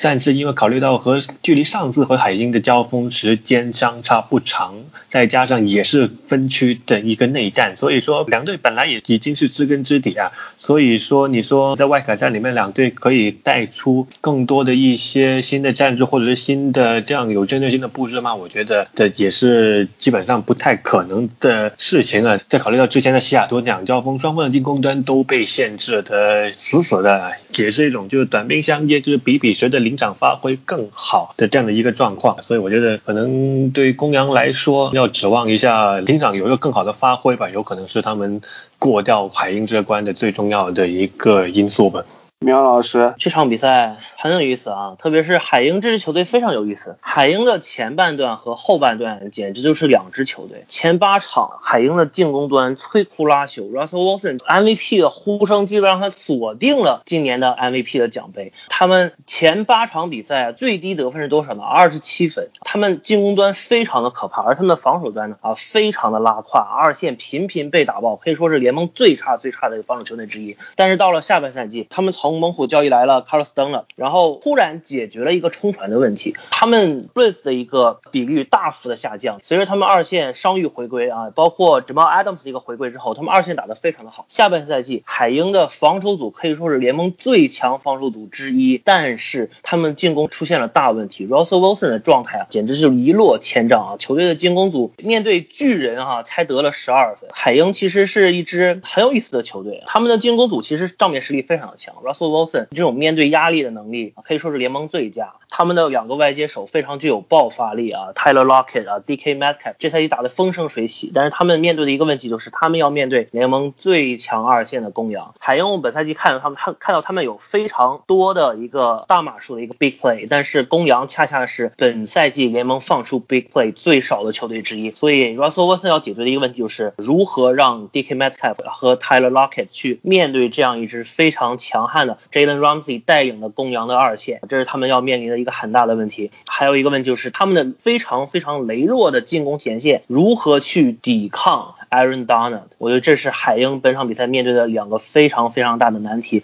而第三个难题就是 Russell Wilson 的状态啊，在季后赛能不能找得回来？但是海鹰本场比赛面对的公羊的进攻组可以说也不是非常的强啊。公羊本赛季也没有打出他们期待中的那种进攻，并不像两年前一样啊这种摧枯拉朽的一个进攻体系。而且 Jared Goff 的一个手指伤势。一定会影响到他的传球，所以这对海鹰的防守组来说是一个利好消息啊！我觉得这场比赛其实我觉得会是一场比较焦灼的比赛，然后可能悬念还是比较大，但是我觉得海鹰在基本盘上要稍微有一点优势。海鹰这方面我再多说一把，我觉得海鹰今年是一个确实来说很奇怪，并且我觉得有很多印象流吧。当然这只是我这方面观点。海鹰赛季初的防守，你从失分失码数来说确实很糟糕，尤其他们防 slot 的角度来说，但他们其实整体来说并没有你看上去的那些失分 big play 放出数那么糟糕，尤其是 big play 本身就是一个比达阵更随机的一个因素，所以说海鹰当时的防守就没那么高。而 Dunlop 其实在海鹰这方面，他依然和笨狗。在笨狗时期一样，并没有给出多少贡献。海鹰下半年回归，一个是二线伤病有所好转，当然总体还是不太好。另外一方面就是二线的一些新人之间的调整，包括 c u s h 的控制，包括 DJ Ray 的起来，所以让海鹰后来 Big Play 数放少了，你整个数据就看上去好了。当然，海鹰今年上半赛季摧枯拉朽，是因为 Pete Carroll 突然开窍了，突然开始说，哎，我们不再 Established Run 了，我们开始大肆传球，大肆打四刀，不会再什么四十多码开始。来玩一个气踢，但是到了下半赛季，他又同时又开始渐渐的回到了过去那个节奏，又开始打一些很僵滞的进攻，做一些很僵滞的一些 game decision，这是一方面。当然，Russell Wilson 其实他近三年的来说，他过去我们 Russell Wilson 刚才你们一般都说他的十二月是他的最强表现，但尤其是这两年，其实包括过去三年来说，他十二月的表现都有一个比较大的一个下滑，包括他进入季后赛之后，他的状态反正永远感觉就是找不到了一样，就感觉一下子从一个 Russell Wilson 变成了一个 Daniel Jones。所以说，海鹰首先这方面，一是教练组一定要去信任 Russell Wilson，绝不要再想着什么冲球去僵着打比赛了。另外一方面是 Russell Wilson 自己要找回状态，一旦这两点做到的话，其实公羊并不是菜。然后说一下 Jerry Golf 这方面，就是伤病这方面来说，说我就是有些对一方面的 source 来说，其实 Jerry Goff 这个伤他并没有伤及到任何的韧带，他能立刻做手术，也就是因为他只是骨头方面伤，只要他能在未来的一周内脱掉护具，其实并不会太有影响。当然 Jerry Goff 就是他有干净的口袋，他能打得很漂亮。他一旦你让他发挥点想象力做点事情，他就实在做不出来。所以这一点来，如果说按照正常预期的话，我觉得海鹰是能稳赢。但是目前来说，我觉得这场比赛可能是这几轮里面未知系数比较高的一场。那么我同意刚刚苗老师和大少的说法，就是海鹰队在进入下半程之后的整个打法产生了巨大的变化，一下又变成了感觉巅峰时期爆破军团的影子有点出来了，场均失分一下掉到了十四分以下。卡洛斯邓洛普的加盟让他们的冲传压力一下就上来了，同时他们的进攻开始越来越保守。D.K. 今年的表现大家都有目共睹，确实已经成长为联盟精英级别的外接手了，但是还有很多需要进步的地方，包括他的脚步，包包括一些小技术，包括临时调整身位做一些折转的接球的能力，这些都是他可以补强的地方。而且今年在面对 Jalen Ramsey 的对位中，可以说到目前为止没有占到任何的便宜啊。而且也很欣慰，刚刚应该是魔球提到了 Darius Williams，因为 Darius Williams 其实我非常欣赏的一名球员，今年也是真正打出了身价，而且实际上在有一些关键档数的表现，其实甚至还比 Ramsey 要略胜一筹。而他们前线当然有 Aaron Donald，Aaron Donald 今年在解说四十九人队打公羊队比赛中，我记得给了一组数据吧，就是说 Aaron Donald 是有可能有朝一日会比肩 Lawrence Taylor 的，就是以一己之力。作为一个防守球员扭转比赛的形式，而且很有意思。打完那组字幕之后，他靠个人能力制造了四十九人的吊球，然后自己球队有个回攻达阵，下一轮又是一个擒杀，直接杀死对方的另一波攻势，这就是 Aaron Donald 的绝对统治力。那么海鹰队肯定是去对他进行双人包夹的，而这个时候 Morgan Fox。Samson Ebukam，包括那个 Troy Reader 和 Leonard Floyd，他们的机会就来了。这些人其实作为今年的公羊的冲传手来说，也有不错的表现。所以对于他们来说，可以尽可能放心的做一个四人冲传，同时保留一人做一个 contain 的一个角色，让 Russell Wilson 不要跑出口袋，再一次成为我们口中的 dangerous，对吧？非常的有威胁性，总是能感觉轻描淡写的化解危机，跑出一个手工。这个其实是最伤的，对于任何的国际老对手来说都是很熟悉的一个镜头。而对于海鹰队的，进攻来说，他们现在陷入一个比较滞泄的一个状态。今天在打四十九人的比赛中，面对 Jason Verrett 和 Keller Witherspoon 的盯防，其实 DK 是没有太多的表现的，反而是 Tyler Lockett 利用自己的这种狭窄空间下的这种灵活性和摆脱能力和他的直线速度，拿下了很多次接球，最终也是帮助球队在第四节逆转比分。所以这场比赛感觉很关键的一个点，并不是 DK，而是 Tyler Lockett。而 Tyler Lockett 跟 Darius Williams 的对位，或者跟 Jalen Ramsey 的一个对位，如果形成换人的话，将会是一个焦点。要说的就这么多。归票，其实我觉得这场比赛公羊是不败之地，因为其实从最近的这场样本来看，公羊的进攻竟然拿海鹰的防守可以说没有办法。我们发现公羊从第一节全场就开始拉开进攻，打一些自己并不擅长的东西。然后那场比赛海鹰的防守让人几乎是摸不着头脑，竟然能这样防公羊，可以说是近三年来从来没有见过。但反过来讲，我觉得公羊的防守可以说是完克 Russell Wilson 这样一套体系的。其实这场就看公羊进攻能不能打开，公羊进攻只要能得分，对付海鹰进攻的办法。联盟已经研究透了，我可以说今年 Let Russ Cook 绝对没有错，但海鹰的教练组没有做到能支持 Let Russ Cook 一整个赛季。而把所有的压力全给 Russell Wilson。当你一个人一打十一，面对整个对面整个教练组的部署，在战术上没有任何创新的话，啊，我觉得海鹰进季后赛也可能只是一轮游的一场空欢喜啊。所以我觉得这场比赛我会选择公羊会得到这场比赛的胜利。我觉得这场比赛会是另外一场非常焦灼的啊低比分的比较支离破碎的这场比赛。但是联盟最可怕的两个人是谁呢？一个是第四节的 Patrick Mahomes，一个是最后一个 drive 的 Russell Wilson。如果海鹰能把比赛拖到最后一个 drive，我觉得 Russell 沃森这个时候站出来带领球队拿下比赛，我觉得是一个比较正常的一个剧本。我看好海鹰在最后一个 drive，Russell Wilson 带队打阵啊，险胜公羊。本赛季两次交手，公羊都没有在海鹰身上找到太多的方法。我觉得再加上考虑到最近公羊的这个状况，其实我觉得这是一场比赛，其实没有大家想象中的那么的接近吧。可能比分上面可能会很接近，但可能最后会是一个海鹰一个波澜不惊的一个比分去淘汰公羊。那么我猜这场会是一场踢球大战吧，最后海鹰以比较微小的优势拿下比赛。海鹰和公羊这两个队打法其实挺克对方的，尤其是海鹰交易来 Carlos Dunlap 之后，公羊这边无论是上 Jerry Golf 还是上 John Wolford，都应该会打得比较保守，用相对安全的方式来推动进攻。所以比赛如果要是这么打下去，到第四节的话，比关键时刻的 Clutch，无论是 Jerry Goff 还是 John Wolford，都肯定是还是比不过 Russell Wilson 的。所以我觉得海鹰差不多会赢十分这样。刚才您分析的场面上，我从海鹰过去的习惯性的打法和和公羊的一些历史，我猜比赛的情景可能这样：可能上来落后两个达阵以以上，然后下半场疯狂追分，最后赢赢回公羊一个达阵，我才会是这样一个剧情。最后我觉得海鹰胜，其实总体来说是不会有太大问题的。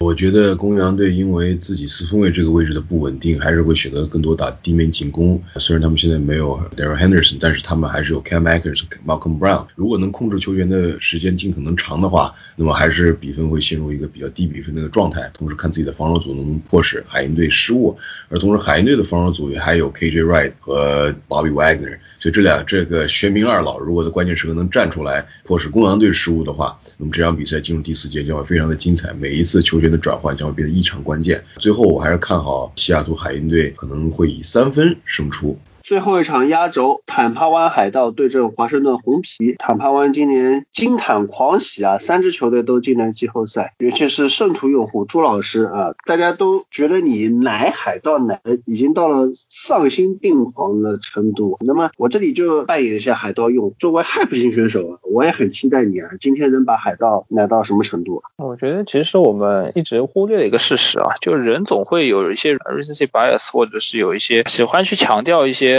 就比较抓人眼球的事情，那抓人眼球事情是什么？就是海盗这赛季被打爆过好多次，对不对？但是我们可以说拿掉一个最低分，我们看布雷迪这赛季的表现，无论从传球命中率、从传球的 yards per attempt、从他的传球评分来看，都是近三年最佳的汤姆布雷迪。就是说，汤姆布雷迪不但宝刀未老，可以说几乎找得到第二春。而这样一个选择，这是汤姆布雷迪今年夏天这样一个结果，这可以说正是今年夏天汤姆布雷迪去到海盗这个原因。我们发现海盗进攻这赛季不出意料要非常。慢热啊，在很多比赛中都出现了，要么就是 Brady 啊不断的 hit short short pass，要么就是啊无脑的长传寻找他们所谓的一对一的优势 matchup。在这样一个情况下，海盗进攻可以说不是非常的 smooth。但即便如此，海盗的基本盘高的难以想象啊。我们看到赛季结束的时候，下半赛季海盗的一个防守表现可以说并不好啊，在很多比赛中展现出了非常多的漏洞，尤其是这条二线。那我们看，直到赛季结束，海盗的防守效率还是在联盟第四，防跑联盟第一，防传联盟第五。海盗的进攻组，我在赛季。半程时候已经说过了啊，轻易不可低估。到赛季末段，海盗的传球效率联盟第五，也就是说这支球队哪怕你们再诟病他打的不好，事实上他打的非常好啊。汤姆布雷迪在干净口袋下表现啊，始终位列联盟前列，一百一十七点二的传球评分。而且海盗的进攻锋线我也说过了，在被圣徒如此屠杀的情况下，海盗进攻锋线的互传效率依然是联盟前十啊。就这样一支球队，我觉得不能说他在第二轮一定能打过包装工或者打过圣徒，但我觉得第一轮面对这样一支华盛顿橄榄球队这样一支。球队可以说是防守单脚行走的一支球队。Alex Smith，我们知道他从生涯进入联盟之后啊，他赖以著称的是他的一个炮弹臂啊，但是他整个生涯被人所熟知的是他一个 check down captain 的一个帽子啊。可以这赛季体现非常明显，Alex Smith 他的一个传球的一个 ADOT 也好，他的一个平均传球深度、平均传球的一个码数都是位列联盟倒数。他可以说是联盟最习惯于 check down 给跑位的这样一个球员。华盛顿的进攻可以说是和熊队不相上下，三档转换非常低，会依赖一些。高登的一些精彩的设计，可以说从黑豹继承过来。但是这样的灵性并不能掩盖华盛顿整个进攻组缺乏天赋的一个情况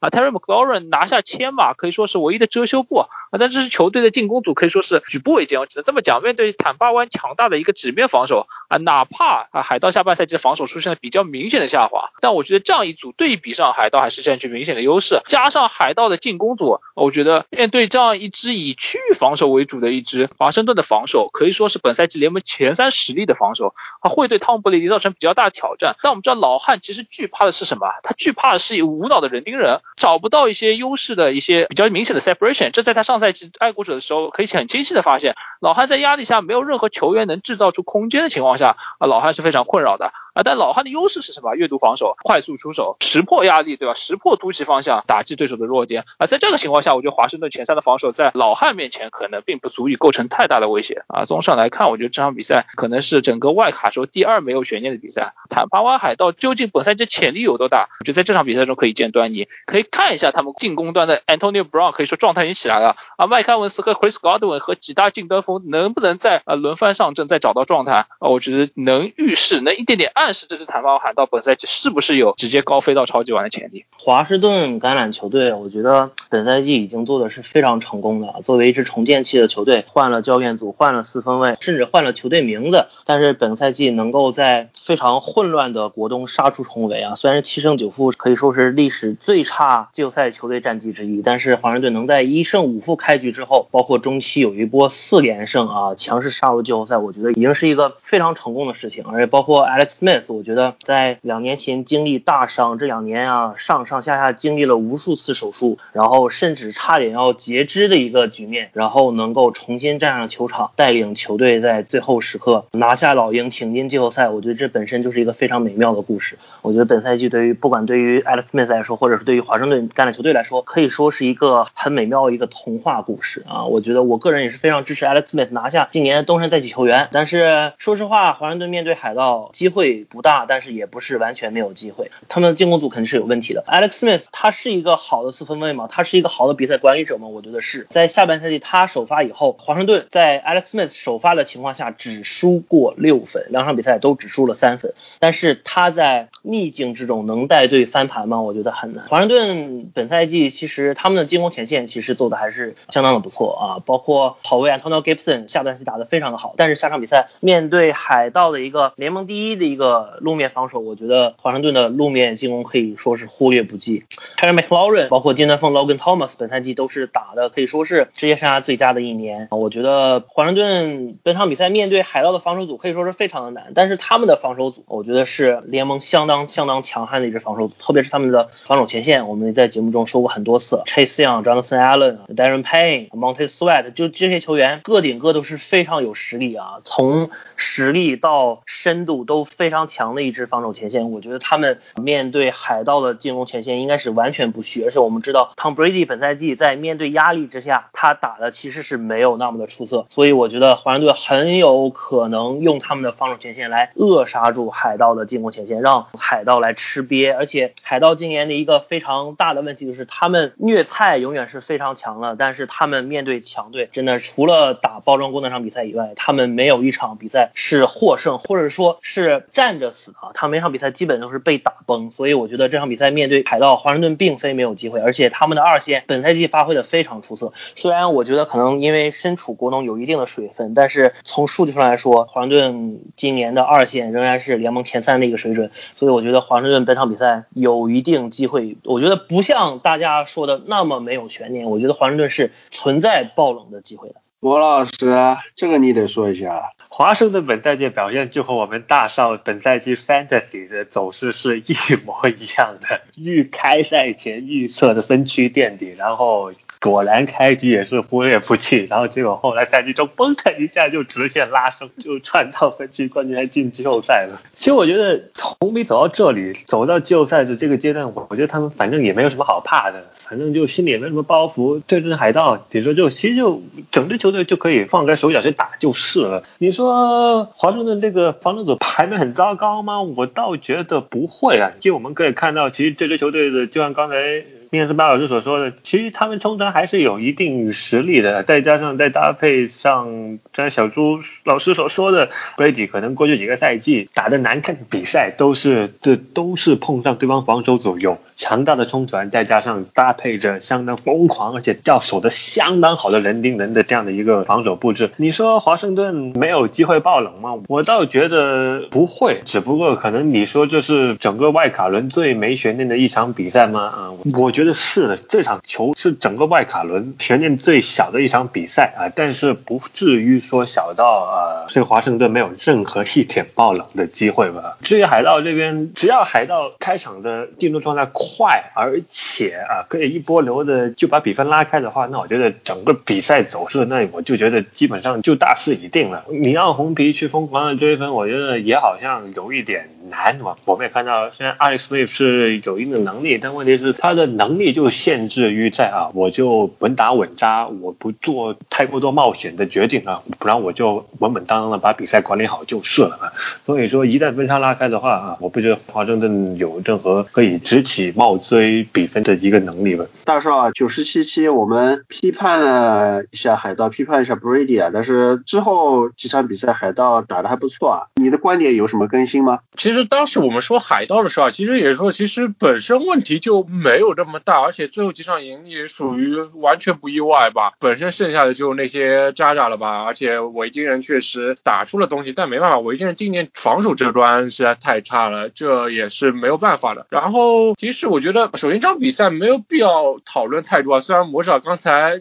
这样吹我一下，我不太好意思黑红皮了。其实现在开盘海盗作为一支客队，直接已经让了七点五分了，这个悬念已经很很小了。而且你说一直从国东出来一种六胜七胜的这种球队，本身说说的难听点，他们都不配在季后赛里面。所以说你说这组悬念真的大吗？真的是太小了，可能就仅次于圣徒打熊了。但是红皮这赛季的他防守相当的强硬，他可能会给布雷迪制造一定的麻烦。而布雷迪其实他今年糟糕的表现也有，包括你从过去两年整个来看，他如果说突然拉了一下垮，然后要去靠僵着打，没有把领先优势建立起来，那么红皮这时候他就有机会了。今年红皮来说，我觉得他们是一支很励志的球队。先不说 Alex Smith，可以看一下 ESPN 那个 Project Eleven 的纪录片。然后你说他们主教练 Ron Rivera 接手有一支老板最垃圾的职业球队，自己又抗癌当中抗癌成功，用了整整五个四分位，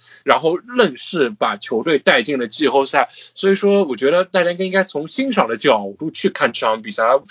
至于输赢嘛，真的可以看淡一点了。我们可以说把它当做一场电影看，可能效果会好很多。海盗现在我觉得很让人有觉得很有意思点，就是他们的上限是无限的高，他们的配置我们也看到了，哪怕 Mike Evans 受伤缺席一下，他们有有三巨头在。但是汤姆布雷迪如果能跟他的外接群达成以前在爱国者一半的这种化学反应，那这支队伍几乎是进攻组是无解的一个存在。很可惜是到目前为止，像之前老师也说到了，他们在打弱队的情况下确实显得所向披靡，但是打强队的时候呢，尤其在面对防守很强的球队的时候呢，进攻组往往不能打出理想的效果。同时，布雷迪的一些阅读、传球的精准度也是非常的欠佳。但不管怎么说，他们的底蕴仍然摆在那里，而且最近几场比赛因为打的都是比较弱的队伍，而且都以比较大的比分优势获胜，其实对于汤姆布雷迪和他外接手群来说是个很好的一个练手的机会。以这样的状态进入季后赛，面对华盛顿队，虽然是一块非常难啃的骨头，也是非常励志的一支球队，这众志成城想在季后赛搅局，但是海盗队还是综合上来说是占优的。而对华盛顿来说，我也同意之前几位老师的说法，非常励志的一支球队啊，不光是 Alex Smith，不光是 Ron Rivera，还有 Montez Sweat，当年也是因为心脏问题顺位掉了很多，甚至有人认为他一度不能打职业联赛的，而现在已经是全联盟可以说外侧威胁最大的中转手之一了。虽然数据上来说并不是那么亮眼，但是这个赛季有多次在关键当数站出来破坏传球，包括终结钢人连胜纪录的时候，就是他把那球打起来，最后由 John Bostic 超截的。我们刚刚也提到了，就是他们的防守线的深度，我们都知道是全联盟最 最有深度的防守线之一。但实际上他们的线位在最近的表现也是可圈可点的，包括 Holcomb，包括 John Bostic。John Bostic 这个覆盖面积相当大，经常有时候会撤到安全位的位置来进行一些盯传，所以他们的球队哪怕在二线没有 Landon Collins 的情况下，今年的二线表现还是相当可以的。所以华盛顿队跟海盗队这场比赛，我感觉上半场还是会咬得很紧。Chase Young 和 Montez Sweat 还有其他的防守线的球员，包括 Allen 和 Payne 都会给汤姆布雷迪施加很大的压力。这个时候海盗队的冲球能不能打开局面也很重要，看 Ronald Jones 的表现啊。但最后我认为到下半场，海盗队的进攻组会逐渐进入一个理想的状态，还是会延续之前慢热的一个状态，但是最后会接管比赛，然后以两个球权的比分胜出。等等，我忘了一点，我一定要说这一点。我刚才所说的华盛顿这个赛季的走势很像我们大少的 Fantasy，而昨晚华盛顿拿到国东冠军这场球，很大程度上也是因为老鹰在第三节打完就把 Jalen h u r 收起来是有一定关系的，而这一点也很像我们某一位今天在线的嘉宾在 Fantasy 常规赛最后一周把所有人板凳的做法。一些理论班的黑梗啊，就包括在成都上班的石家庄人之类的。最后一场归票一下。海盗吧，我觉得像各位老所说的，但反过来讲，华盛顿这场唯一的胜算就是疯狂施压布雷迪，而且哪怕这样，我觉得最多啊很难打到五五开。所以我觉得海盗在被圣徒两场比赛疯狂施压，打得满地找牙之后，很难在季后赛这样关键比赛，在有布雷迪这样一个几乎无法移动四分卫情况下啊犯下如此错误。啊，我觉得海盗会最大化的可能性啊一反艾瑞斯常态去啊增加口袋保护的人数啊，这场比赛留给华盛顿的 margin 非常小啊。我觉得这场比赛像我刚才说是季后赛周可能第二没有悬念的比赛啊，我觉得海盗会一个大比分拿下胜利。我觉得这场比赛的走势可以分为两种吧，一种就是海盗上来火力全开，上来两个大阵，直接把华盛顿打懵，然后最后以一个什么四十比三的这种大比分优势拿下比赛。但是我个人更倾向于第二种，就是海盗慢热，华盛顿防守非常凶悍，然后两队纠缠到第四节。我觉得本场比赛会出现今年季后赛的第一个啊大冷门，华盛顿十三比十拿下海盗。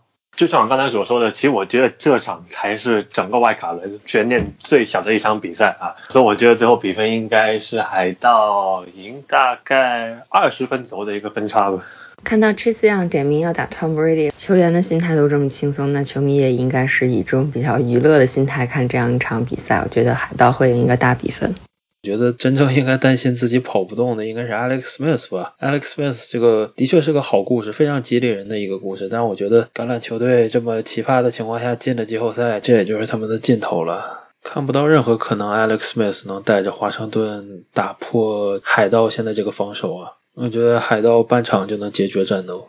今天这个本来我是想好好黑红皮啊，结果被魔爪搅得我越来越不敢黑了。我其实是觉得这场比赛哪怕海盗零分红皮，我觉得都毫不意外啊，输十分当赢吧。我觉得 我刚刚其实已经剧透了，但是我还是会坚持自己的原判，认为海盗队会以两个球员的比分胜出。他们的进攻组会在下半场找到自己的状态，而华盛顿的进攻组上半场肯定还是会尽量的控场，因为 Alex Smith 这也是他的拿手好戏。所以大家范特西的话，刚刚魔球不是提到范特西嘛？其实 J.D. McKissick 下半程其实他接了很多保险短传的球，也在开阔空间下有不错的表现。面对海盗队这样的一个防守来说，外侧的一个冲球和接球可能是他们进攻选择之一，但进入下半场这一招还是会被破解的，因为他们的进攻组还是比较单维。海盗进攻组一旦找到了状态，正式的把比分差距打开，最后会以大概十到十四分的比分优势胜出。以上就是理论班对二零二零赛季 NFL 外卡轮的预测。那么在这里呢，再一次重复啊，我们在整个季后赛期间呢，每一轮都会有预测和复盘，请大家保持持续的关注。好，以上就是本期节目，我们下周再见，拜拜。